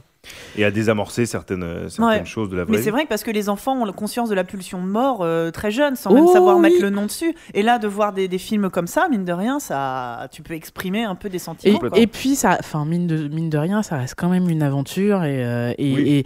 Ouais. ça fait partie des films. Tous ces films-là leur permettent de vivre toute une palette d'émotions Ouais. euh, dans un temps très court. Et c'est, Mm. c'est, c'est, je pense que c'est pour ça intense. qui est marquant, que c'est marquant. Ouais, c'est parce que c'est assez intense et concentré. Puis Gorky, il se suicide, mais il revient après. oui, Ah, il revient après. Et on pleure plus. ça finit bien. Et Euh, du coup, son. 20 milieux sous les mers. Ah non, tu voulais. Du coup, non, non, son, vas-y, pardon. ouais, ouais, son, son adversaire. Alors, 20 milieux sous les mers, un film, film, euh, film là, Film, film. euh, mais Disney, hein, décidément. Euh, Voilà. et- et production, euh, relativement incontournable voilà. Disney dans les années 80. production Disney. Et alors, en fait, euh, oui, je vous, je vous entends crier à la gloire d'Indiana Jones et du film d'aventure. Mais pour moi, le vrai premier film d'aventure de quand j'étais petit, avant Indiana Jones, eh ben, c'était 20 milieux sous les mers, mon pote. Ah, punaise. Euh, le- pareil, alors, le Kraken. Trauma- trauma- traumatisme. Le euh, Kraken, la première attaque, la première attaque du Nautilus déjà. Genre moi quand j'étais petit, euh, t'avais euh, t'avais donc euh, ces fameux vaisseaux de guerre qui étaient donc en gros hein, c'est 20 milieux sous les mers. Je vais pas vous la refaire, mais il y a un peu le capitaine. Nemo. Il a son il a son petit bolide sous-marin qui s'appelle le Nautilus qui dans le film de Disney est juste extrêmement stylé, c'est une sorte de- Ouais. de, de, de chef-d'œuvre de steampunk, de euh, steampunk, ouais, il incroyable. magnifique. Et en fait, avec le D'ailleurs, on peut aller visiter euh, Le Nautilus au- chez Disney. Chez, Di- chez Disney, Ouais. et il est tellement Il chouette. est tellement beau, t'as envie d'habiter dedans. Oui. Et, euh, et en gros, avec, avec le Nautilus, il défonce les vaisseaux de guerre parce que le capitaine Nemo, il est très très pacifiste, mais il veut quand même, il est pacifiste, mais en, en coulant les vaisseaux de guerre, quoi. C'est-à-dire que bon, il faut, il a une vision Bah, du c'est monde le un petit Sea peu- Shepherd de l'époque. Voilà, hein, c'est ça. il faut ce C'est ça. genre si, c'est comme si Shepard avait un, un- un sous-marin qui peut euh, qui peut défoncer les, euh, les, vaisseaux nucléaires ou les baleiniers, si tu veux. Ouais. Donc voilà, donc lui il fait ça, hein, c'est son petit c'est son petit passe-temps. et, euh, et donc la première scène du film, si je me souviens bien, c'est en pleine nuit, en plein milieu de la mer, et c'est le, le- le- donc le Nautilus qui, qui fend les eaux avec ses deux yeux jaunes qui brillent dans, dans la mer en pleine nuit et qui défonce un bateau. ça me faisait super flipper quand j'étais petit. Et donc tu te retrouves avec très rapidement à suivre euh, deux personnages. Donc il y a un côté buddy movie encore une fois dans ce film. Euh, deux personnages euh, dont l'un est interprété par Kirk Douglas, qui était mon Harrison Ford de l'époque à moi. J'étais déjà un vieux à, l'époque. Et oui, du coup, c'est vrai que je me rends compte que j'ai pas du tout choisi un film des années 80, une fois de plus, comme, euh, comme pense- Mary Poppins. Je pense que c'est pas Comme grave. Mary Poppins. Mais donc, euh, à travers euh, euh, le destin de, de Kirk Douglas, qui va s'avérer être un des naufragés d'une attaque euh, du Nautilus, si je ne m'abuse, il va se retrouver euh, prisonnier du capitaine Nemo, mais en même temps invité, en gros, et, et, et il va apprendre à vivre avec l'équipage et sous le régime un petit peu dictatorial de ce, de ce capitaine Nemo. Mais il va aussi traverser les océans et les aventures. Et, et c'est vraiment un film qui, ouais, pour moi, en fait, ça résume vraiment euh, ce que c'est qu'un film d'aventure euh, de l'âge d'or hollywoodien, si tu veux. Quoi. C'est- vraiment euh, une sorte de. Ouais, une sorte de petit film d'aventure parfait avec euh, effectivement une scène euh, assez révolutionnaire. Déjà, il y a la scène de l'exploration du fond des océans Ouais. euh, où euh, on a une fois de plus euh, des hum, des euh, comment dire des plongeurs euh, dans des euh, Des scaphandres. dans des scaphandres euh, hyper steampunk euh, qui ont par la suite ô combien influencé les créateurs de BioShock Oui. euh, pour leur Big Daddy euh, et qui donc euh, qui euh, inspectent le fond des océans à la recherche euh, de certains euh, de certains minerais euh, et euh, qui sont attaqués par des requins ça, ça me fascinait déjà quand j'étais petit et puis cette euh, effectivement fameuse scène où euh, le Oh, mais Nautilus est attaqué par un calmar géant Ça te flippe, quoi. Et, euh, et non Toutes seulement ces c'est la grosse tentacules flip. qui se referment sur le Nautilus. Voilà, euh, donc ça c'est la grosse flip et euh, en termes de, de, de, de- comment dire de réussite technologique, Ah, c'est Ouais. top. c'est Ouais. Le- complètement ouf. Je quoi. pense que jusqu'à la fin de ma vie, je me souviendrai du bec du Kraken. Ah, c'est, enfin, ça me faisait plus flipper que le, que le bec euh, du, du truc dans le retour du Jedi, euh, qui est, Ouais. c'était, c'est, enfin, c'est assez abominable. Euh, et, euh, et voilà, ça fait partie des. Je, je peux pas en parler beaucoup plus longtemps, mais tout ce que je sais, c'est que ça fait partie des films qui ont forgé, euh, qui ont participé à forger euh, ma- mon amour pour la pop culture, euh, qui perdure encore aujourd'hui, tu vois. Et, et que ce soit Brisby ou Roger Rabbit ou 20 milieux sous les mers, c'est des films qui restent des sortes de repères, Ouais. De phares. Euh, tu te souviens à peu près tout le temps de la première fois que tu les as vus. Ouais. Euh, et, euh, et encore aujourd'hui, euh, si je les regarde pas une fois par an, si tu veux, euh, dès, que- dès que je retombe dessus, je suis tout de suite happé quoi. Il y a même pas de, tu vois, je peux tomber au milieu de 20 milieux sous les mers, je sais que je vais rester Jusqu'à la jusqu'au bout, jusqu'à Ouais. la fin. Et, euh, et je pense que tous les films dont on a parlé là, c'est un peu, c'est un peu la même Bah chose oui. quoi. Donc, euh, Et du coup, 20 milieux sur les- sous les mers versus Taram, c'est qui qui gagne hmm, c'est moi moins- je trouve que, alors, C'est moins facile que Ouais. les deux autres. C'est moins euh, facile, mais je trouve qu'en termes de. Si on, si, on, si on juge sur euh, juste euh, la, la- la- le- comment dire, la finition, pour moi, c'est 20 minutes sous les mers qui, qui, qui l'emporte. hein. Euh, alors, du coup. euh, Mais en termes de alors, nostalgie. mais en termes de nostalgie, Taram est peut-être Voilà. euh, Taram est peut-être plus fort. ouais. Pour aucun des deux, je, je ferais regarder ça à mon fils maintenant. Ah mais si, je- si oh, je- 20 milieux. Attends, il a quel âge ton fils il toi? a 4 ans. Ouais, 20 milieux, faut peut-être attendre. Ouais, on peu. va attendre Même un moi peu. à 6. Peut-être attendre un On va attendre un peu. Mais, euh, mais Ouais, 20 milieux sous les mers à mais 6, je- je pense que Ouais, ça je peux passe. essayer. Ouais, je- je- j'ai pense j'ai que très ça très hâte de pouvoir le mettre devant 20 milieux sous les Ah mers, ouais. mais entre les deux, si je dois en re-regarder un, ce sera Taram. Donc, euh, bon, bah allez, alors, Allez, alors c'est Taram. Taram. Alors c'est Taram. Alors, nos trois gagnants, on a Taram et le chaudron magique, Ouais, euh, Mm. Roger Rabbit ouais, évidemment. et Mary Poppins. Sachant que Roger Voilà. Rabbit a été cité deux fois. Ouais, donc on peut dire que c'est. Roger Rabbit le grand gagnant. Donc, le quoi. meilleur film des années 80, on est d'accord c'est Roger Rabbit. qui C'est veut la qui peau- veut la peau de Roger Et qui Rabbit. veut la peau de Roger Rabbit, non, mais voilà. Et, et- ah si, attends, je voulais revenir sur un truc. Attends, c'est quoi les Ah ouais, sur Taram et le chaudron magique. Ok. Euh, L'une des autres raisons pour lesquelles ça peut gagner, euh, c'est c'est la bande son de ce film, qui a Ouais. été écrite et composée par Jerry Goldsmith, Oui. euh, et qui est peut-être une des, une des, une de mes, allez, dix bandes originales de films préférées de tous les temps. C'est genre, c'est c'est absolument splendide. Et, euh, et si jamais vous la trouvez en CD ou en vinyle ou quoi, sautez dessus. Parce que même si vous n'avez pas le film, elle est tellement euh, évocatrice d'images, cette, euh, cette bande originale, que c'est euh, mais c'est vraiment un bonheur. Euh, en, en vinyle, il n'y a que la version d'époque qui est disponible. Qui- Elle est super belle et tout, euh, allez-y. Mais en- je sais qu'en CD, il y a une version avec. Vraiment toute la, toute la partition, dont des morceaux qui n'ont pas été utilisés, parce que évidemment le film ayant été charcuté, Bah il oui. y a plein de trucs qui sont passés à la trappe, et c'est euh, c'est juste, euh, c'est, euh, c'est l'opulence totale en termes d'orchestration. Eh ben, je pense que dès qu'on va avoir fini d'en- d'enregistrer cette émission, je vais me précipiter sur Amazon, récupérer et le DVD et la bande originale. Ouais, ouais, La voilà. bande originale est tarée, quoi. Mais donc, on a quand même cité plein de films qui font flipper, mais notre gagnant, notre gagnant, le qui veut la peau de Roger Rabbit, c'est pas violent, ça parle juste de cul. donc, euh, ça va. Ouais, mais mais mais de il y a- façon, on a quand euh, même dix dix petites dernières minutes bien traumates quand même. hein. Ouais.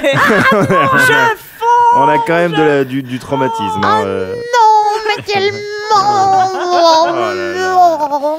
Mais bah ouais, c'était bien ce- cette euh, petite battle. Battle. Il y Bah a ouais. plein d'autres films. C'est dont cool, on vous voudrait devriez parler, refaire mais- ça plus souvent. Ouais, ouais, ouais, ouais, parce que, euh, Euh, Surtout qu'il y a eu quand même deux films pas du tout années 80. Donc si, vous, si, Ouais. vous, si j'avais su qu'on allait tricher, j'aurais mis le magicien d'Oz, tu vois. Mais bon, bref. Ah ouais. On en Ouais, reparlera. J'aurais une pu autre mettre Batman aussi. Tiens. Oh là là, mais le- on fera les années 90 Ah avec ouais. la famille Adams. non, le avec premier Batman, Batman. 1989. Ouais, mais c'est le pouvais le deuxième mettre. qui est bien. Ah, mais moi, c'est le premier que j'ai vu au ciné. Ouais, ouais, mais. Euh, Traumatisme euh, total. Cette battle est terminée. Ouais On va enfin passer à la récré.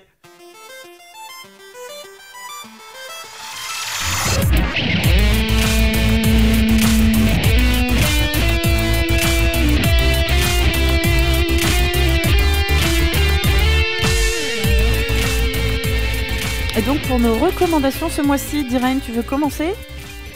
Oui, tout à fait. Euh, C'était, tout est prévu. Tout est prévu. Euh, alors, moi, je vais commencer par une recommandation euh, pour les parents à propos des enfants Bah, c'est bien. Que j'ai trouvé sur un site internet qui s'appelle apprendre à éduquer. poum, comme ça, ça pose des. Oh, bam Donc a priori, vous avez pas du tout envie d'y aller. euh, Et du coup, a priori, il va pas falloir leur montrer euh, Roger Rabbit, euh, Taram et le chaudron magique et compagnie. Ouais, oh, ça va. Et donc, c'est la roue de la psychologie positive. Donc, c'est un moyen pour cultiver le bonheur avec les enfants. mhm. Donc, c'est une petite roue avec. euh, euh, qu'on peut jouer euh, avec ses enfants tous les jours, toutes les semaines, euh, tous les mois, comme on veut. Et en fait, euh, c'est essayer, c'est pour leur permettre d'apprendre à exprimer leurs émotions et aussi de leur permettre de trouver des repères temporels Mhm. et, et d'essayer de, bah, de rester positif en extrayant les choses les plus intéressantes et les plus positives qui leur sont arrivées dans la journée. Donc il y a une petite roue, on peut la tourner ou on peut décider des questions qu'on leur pose, qu'on peut leur poser. Donc on a des choses comme qui as-tu aujourd'hui, Euh, ce qui leur permet de bah, euh, de- d'être fiers, euh, enfin Mhm. voilà, de, de cu- et puis de cultiver aussi euh, le, Et de les culpabiliser s'ils ont aidé personne. Tu es vilain, tu es méchant aujourd'hui. Non, mais enfin, et puis, et puis de, voilà, de cultiver l'entraide, etc. Euh, Qu'as-tu appris aujourd'hui? Qu'est-ce que tu as fait? Quel, quel, euh, quel- quel- De quoi es-tu fier Qu'est-ce que tu as créé? Euh, Qu'est-ce que tu as trouvé de beau aujourd'hui? Qu'est-ce qui t'a fait rire? Euh, Qu'est-ce que tu as fait de nouveau? Euh, Ah oui, et ça puis, bien, ça. Et puis euh, aussi, euh, on peut leur poser des questions comme où as-tu échoué aujourd'hui? Euh, Ce qui leur permet aussi de, de, réfléchir sur leurs erreurs ou leurs. mais, mais c'est surtout de, Enfin, ver- leur- de verbaliser Oui. des, des Ouais. frustrations, euh, des, des- des déceptions, euh, et peut-être de les aider à remettre les choses en perspective. Ouais. Donc euh, ça, c'est la petite roue euh, du bonheur. Et euh, il y a une autre roue que j'ai trouvée chez Papa Positif, je suis très roue aujourd'hui, euh, qui est euh, la, roue de, résol- de résolution des conflits. Mhm. Donc euh, là, il s'agit, plus de, de, de, de, de- de regarder cette roue avec l'enfant et de- d'essayer de lui apprendre des bonnes euh, réactions à avoir face à une situation de conflit. Donc on lui propose par exemple de compter jusqu'à 10 en respirant profondément euh, pour essayer de maîtriser sa colère et ses crises de colère. Par exemple, de se dire que peut-être quand il est en conflit avec un enfant, il peut changer d'a- d'activité, s'éloigner, dire stop ou demander pardon ou exprimer ce qu'il ressent, c'est-à-dire bah, je suis pas content, je suis en colère après toi parce que tu as fait ci ou ça, Euh, voilà. Ou ou quand on est en- quand on est fâché avec quelqu'un, euh, essayer de se souvenir de quelque chose de positif qu'on a vécu avec cette personne, ce qui permet de pas se laisser euh, complètement euh, gagner et ronger par la colère et la et le ressentiment. Donc voilà, c'est des petits trous sympas qui sont plutôt pour les plus les plus jeunes. Bah ouais, Enfin, mais- la deuxième est plutôt pour les plus jeunes, mais la première, elle peut, elle peut même être faite en famille, c'est-à-dire que Ah ouais. tous ensemble, on essaye de trouver quelque chose Mm. qu'on a trouvé beau aujourd'hui, euh, quelque chose qui nous a fait plaisir, et ça fait aussi du bien aux parents. C'est un moment euh, vraiment Bah, de, de détente. Tu vois, de- moi je sais que cool. euh, mon fils, il est plein dans cette période-là. Je sais pas si c'est lié au fait d'avoir 6 ans, de rentrer au CP ou je ne sais quoi. Il est très. euh, Aujourd'hui, c'était la pire journée de ma vie euh, parce Mhm. que j'ai fait tomber mon crayon. T'étais là, mais ah quoi En Enfin, même temps, c'est vrai que c'est la merde. ah, c'est. Il est très. Quand tu fais tomber ton euh, crayon, que c'est le silence dans la salle et que tu es obligé de le ramasser et que tout le monde te grille, quoi. il, est très dans le- le- le- l'hyper euh, l'hyperbole, enfin du du euh, du, euh, Des trucs du truc négatifs. négatif. Et enfin. C'est assez compliqué des fois de le faire amener, mais des fois il est en pleurs pour euh, des choses assez anodines. Et c'est très compliqué de dire à un enfant, mais c'est bon. euh, C'est pas grave. C'est pas grave. Alors Osef, que, ouais. Osef. Mais oui, donc Et tu vois, les, ça aid- peut les être, aider à euh, ouais. verbaliser. Et puis Ouais. même nous, en tant qu'adultes, on peut prendre toutes les, toutes les cases qu'on donne à nos enfants et, euh, et, et répondre aussi aux questions. Et, et des fois, à- au bout d'une journée de merde avec des collègues débiles, ça peut faire un, un bien fou et nous permettre de relativiser aussi. Ben ouais, merci. Ben, on mettra euh, de toute On façon mettra les, les liens, deux liens, vers, sur le blog. Euh, Joe, du coup, tu as Oui. commencé à nous en parler tout à l'heure. Ouais, alors ça va être euh, un petit peu plus euh, rapide, mais effectivement, euh, en, en parlant de, de comment transmettre euh, éventuellement à ses enfants euh, ses passions, euh, moi j'ai- une passion pour la musique et pour la musique rock en particulier. Et donc j'ai découvert cette, cette série d'albums qui s'appelle Rockabye Baby, qui existe en CD et en vinyle. Mais évidemment, je jette les vinyles parce que parce que je suis un connard de hipster. Et en gros, ce sont des, hum, des compilations. Ce sont des best-of d'artistes, Euh, par exemple un best-of de David Bowie, un best-of de Guns N' Roses, un best-of euh, de U2, mais où tous leurs morceaux sont repris euh, musicalement sous forme de comptines. Oh là là. Et donc, euh, et donc c'est vraiment. très, très J'achète. Ouais, Voilà, hein, on y va tout de suite, on y va les yeux C'est fermés. bon, j'en ai déjà. Euh, alors il y en a, il y en a certains euh, avec lesquels ça fonctionne mieux d'autres. Par, ex- par exemple, David Bowie, c'est c'est juste fantastique. Euh, et euh, il y en a, il y en a pour lesquels c'est c'est peut-être un petit peu plus, euh, euh, un petit peu plus anecdotique. Mais globalement, euh, vous pouvez toutes les trouver sur internet, donc vous pouvez vous faire une idée euh, en y jetant une oreille euh, au préalable. Mais Est-ce qu'il y a Morbid Angel ou Cannibal Corpse non, mais il y a euh, non, je crois que les plus violents ça doit être Metallica. Mais il y a Metallica, hein, donc euh, tu peux y Pas aller. mal.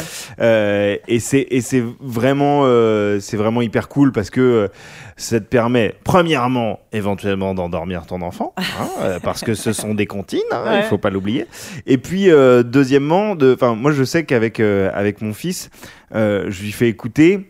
Et puis après, on écoute les morceaux originaux Ouais, et j'essaie ouais. de voir si, euh, si ça crée une certaine. euh, si chez lui, ça, ça, ça, ça crée quelque chose ou si, euh, pff, euh, ou si Osef, tu vois, pareil, il capte pas et il s'en fout.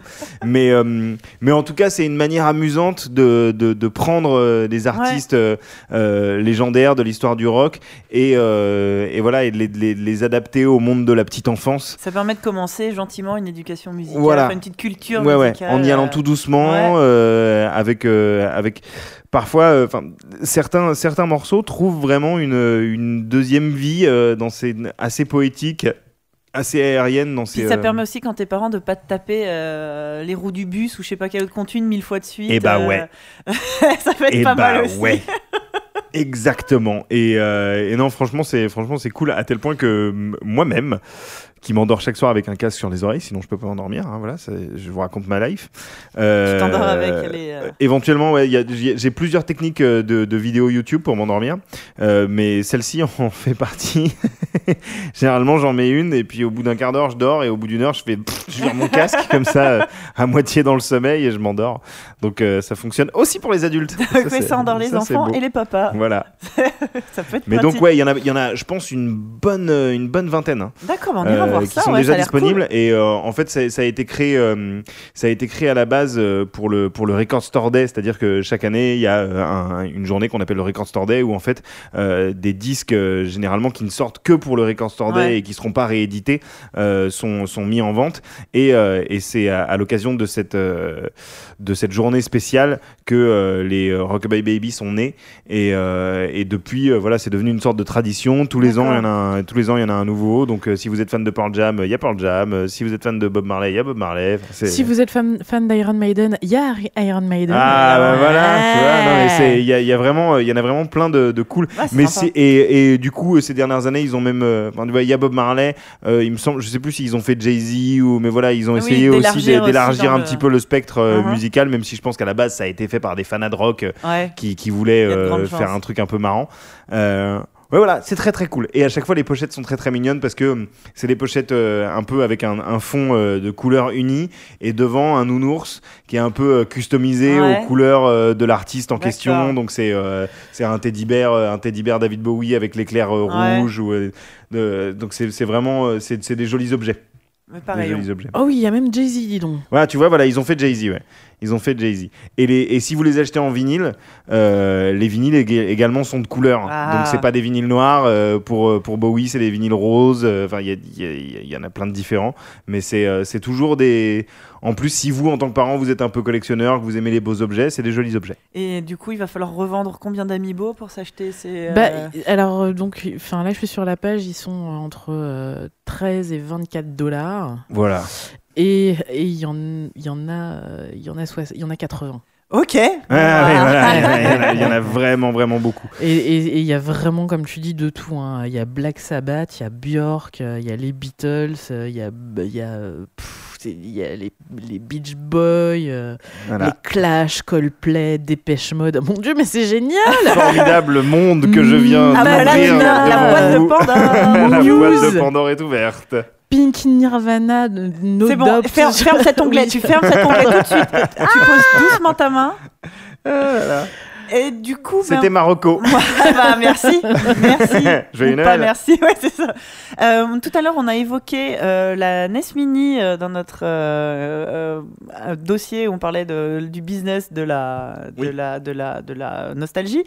Et du coup, moi, j'aurais une reco, ça serait, vous, vous prenez pas une NES Mini, achetez-vous un Raspberry Pi. C'est Euh, deux fois moins cher. donc en fait, parce que je viens d'en faire euh, l'acquisition, euh, donc un Raspberry Pi, qu'est-ce que c'est? C'est un tout petit, tout petit PC euh, qui est vendu euh, une quarantaine de dollars. Vous trouvez ça sur les internets. Euh, donc- on peut même trouver ça à Montgalet, non Si on est Oh, parisien? Je pense, ouais, pour les Parisiens. Ouais, mais sinon, que... moi j'ai acheté sur internet, euh, sur un site qui doit s'appeler genre raspberrypi.com, tu vois, j'ai pas été chercher très loin, un pack complet avec euh, l'ordina- enfin le, le petit, la petite carte mère, euh, un boîtier et une micro carte SD, parce qu'il n'y a pas de disque dur, ça marche avec des Mhm. cartes SD. J'ai acheté le tout, 70 euros, Ouais. frais de port compris. Et c'est un ordinateur qui est suffisamment puissant pour notamment faire tourner toute l'émulation que vous voulez. C'est généralement ce qui est utilisé pour les bornes d'arcade homemade, qui il y a une, c'est un peu la mode en ce moment d'aller Mhm. d'aller ne serait-ce dans des ateliers, dans des, euh, dans des, dans des ateliers de création, dans des Fab Labs, créer Ouais. sa propre borne d'arcade. J'ai eu la chance de faire ça euh, l'année dernière. C'est vraiment super cool. Et qu'est-ce qu'ils mettent dedans? Ils mettent un Raspberry Pi. Donc t'as ta bande d'arcade? Euh, ben non, j'avais fait pour euh, aller rester à l'endroit où je l'ai faite, mais c'est très cool. Et, euh, et là-dessus, après, vous installez. Donc, c'est un, en fait, c'est un tout petit ordinateur sur, sous Linux. hein. En gros, vous pouvez faire ce que vous voulez. Mais l'utilisation que, pour laquelle moi je l'ai acheté, c'est pour faire donc de l'émulation. Je suis complètement noobs en, en Linux. Et justement, j'ai installé une version de, Linu- de, de- pour Raspberry Pi qui s'appelle Noobs et qui s'installe toute seule, qui est super facile à faire. T'as pas besoin de chercher trop. Et, euh, et après, ça se connecte. Vous mettez ça à votre télé. euh, ça... Voilà, donc en fait c'est comme une mini tour. T'as pas d'écran ni rien, Non, tu branches ça sur ta mini télé. tour, c'est vraiment minuscule, c'est grand comme une main, ça tient dans la main. T'as un port HDMI, deux ports USB, euh, euh, un port, une, une alim qui est vendue avec, mais tu peux, Ok. ça consomme tellement rien que tu peux le brancher en USB sur ta télé. Tu vois, si D'accord. t'as une prise USB, tu le laisses tout le temps connecté. Ok. T'installes donc Linux, t'installes euh, un truc donc, qui s'appelle RetroPie dans mon cas pour faire de la. Et donc ton Et écran pour installer tout ça, c'est ton écran de C'est ta télé. télé ou ton ordinateur ou n'importe quoi qui se connecte en HDMI. Uh-huh. Euh, et après, t'installes des ROM et bam, t'as ta machine d'émulation pour pas grand chose. T'installes ça sur ta télé. Et si tu veux, voilà, si vous voulez faire découvrir des jeux vidéo à vos enfants, ça, ça, c'est assez puissant pour faire fonctionner. Je pense euh, je- je- je- sur tout ce qui est Neo Geo, arcade et compagnie, euh, pas de 3D, mais Ouais. euh, Jusqu'à jusqu'à la N64 quoi, en gros. quoi. Ouais, ouais, ouais. Et franchement, c'est top, ça coûte pas grand chose. Si vous êtes un bidouilleur, si vous aimez euh, faire des trucs sous Linux, en plus, enfin, ça vous fait un PC, il y a plein de bidouilles à faire. C'est vraiment ça, Et- ça- vous pouvez vous en servir pour, euh, pour streamer, euh, Ouais. lire les vidéos qui sont stockées sur votre Ah, PC. cool. Euh, ça peut aussi servir de jukebox. Enfin, il y a vraiment plein plein de trucs. Et j'ai une faire. dernière question euh, en termes de en termes de manette ou quoi. Enfin, c'est c'est vendu avec une manette de C'est base. vendu euh, avec que dalle, mais c'est compatible avec tout. Tout. C'est genre. C'est-à-dire ouf. comment tu Bah, soit de toute Ouais. façon, tu as des ports USB, des donc ports tu peux USB. brancher ta, ta manette, euh, Ta manette USB, euh, machin. Mais c'est aussi, il y a du Bluetooth dedans. Tu peux. euh, Enfin, moi j'ai des manettes Xbox, mais j'ai pas encore fini de le configurer. Mais non, arrête. Et, et ça marche avec des manettes. Moi, j'ai bah, notre collègue Oupi, euh, qui n'est pas là ici présent. Lui m'a dit que ces manettes sans fil PS4 ont marché tout de suite dessus. What? Nativement. Bah, c'est- j'ai fait à peu près cette tête-là. Ah ouais, d'accord, ok. Donc, c'est genre ultra cool en Ah, fait. je connais ce que je veux à Noël. là. c'est bon. Et, et ça vaut C'est que bon. dalle. hein, Et ça il vaut faut- que dalle. C'est une trentaine d'euros le boîtier. Ah, voilà. Enfin, euh, le, le Raspberry Pi en lui-même vaut entre 30 et 40 euh, Ouais. euros, dollars. Donc, moi, je vous ai dit, j'ai pris un pack complet avec. euh, Donc alors, c'est quoi ton pack complet bah, par moi j'ai un Raspberry Pi, donc la carte mère, un boîtier pour mettre dedans, enfin le Ouais. boîtier parce que c'est quand même plus cool, et euh, une micro carte SD 16 Go, j'ai payé ça à peine 70 euros, frais de port compris.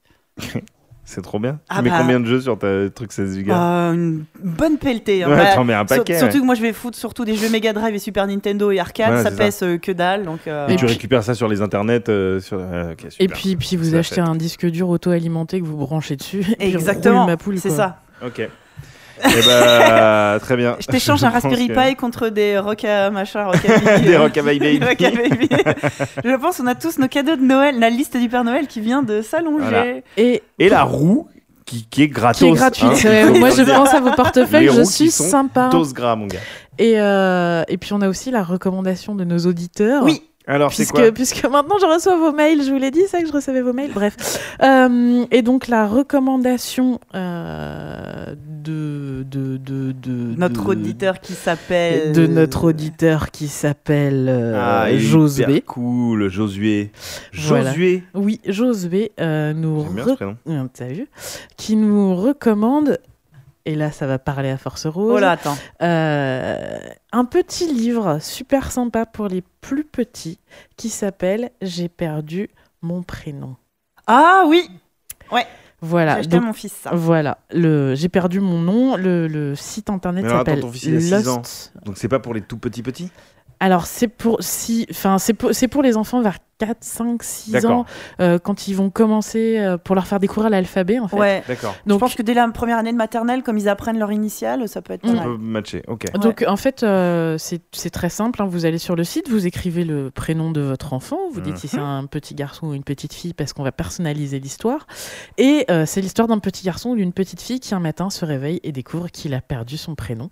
Et donc il va aller se balader euh, dans un monde merveilleux euh, et très varié où il va rencontrer des gens qui vont lui rendre chacune des lettres de son prénom. Donc il va croiser une grenouille qui va lui rendre le G, euh, il va euh, Un croiser ange pour le A. un ou- hippopotame pour le H. Donc ça permet aux enfants de faire des euh, comment ça s'appelle? Les associations. des associations entre euh, Ah, les, La les- lettre, super. la lettre et ouais. le mot. Ouais. Et puis surtout à la fin ils ont toutes les lettres de leur prénom.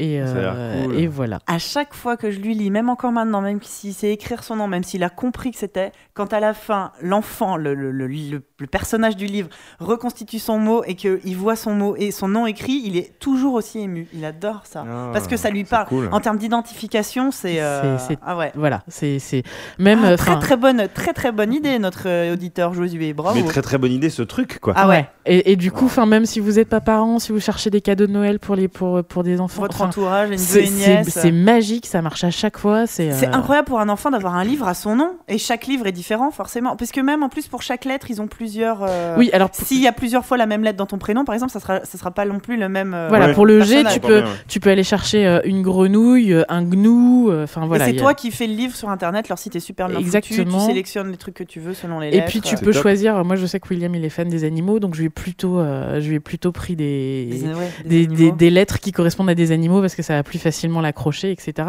Euh, voilà, ça coûte euh, 27 euros, me semble-t-il. Ouais, c'est pas très très cher. Enfin, C'est- je trouve pour, Bah, euh, Pour quelque chose de personnalisé, ouais. de- cool. Le livre est de super bonne facture, la, la finition est super. Et en plus, tu as possibilité de mettre un petit mot. Bah, nous, c'est notre, c'est ma maman, c'est la mamie donc, qui a offert ça. Et un petit mot personnalisé Oh, euh, au super. début.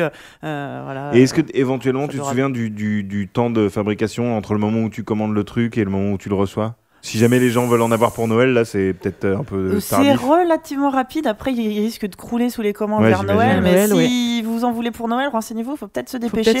mais c'était pas très très long.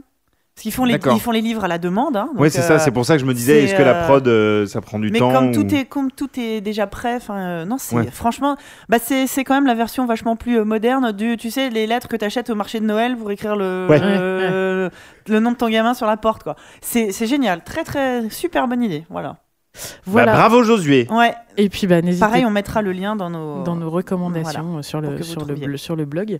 Et puis n'hésitez pas à, vous envoyer, à nous envoyer vos recommandations. On en choisira une euh, par, par épisode si Ouais. on en reçoit trop. Et puis euh, si on n'en reçoit pas du tout, vous avez une chance euh, de- qu'on parle de votre recommandation. Et voilà. Et cette émission est terminée. Oh C'était c'était très très bien. Merci Joe d'être venu. Bah, C'était un grand plaisir d'être là avec c'était vous. super cool. On avec a plaisir, fait je remets ça euh, quand vous voulez.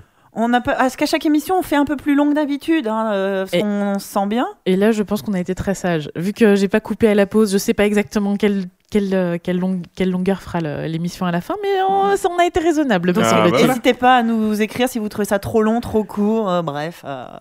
Dites-nous tout. Ça s'adapte. Et ben, Maintenant qu'on a une adresse email qui marche, je la rappelle encore une fois podcast.abcd@gmail.com. et merci encore les amis pour cette émission et on se retrouve le mois prochain. Le mois prochain, ça sera une émission un peu spéciale, on vous en parle. Ciao Salut. Bye bye.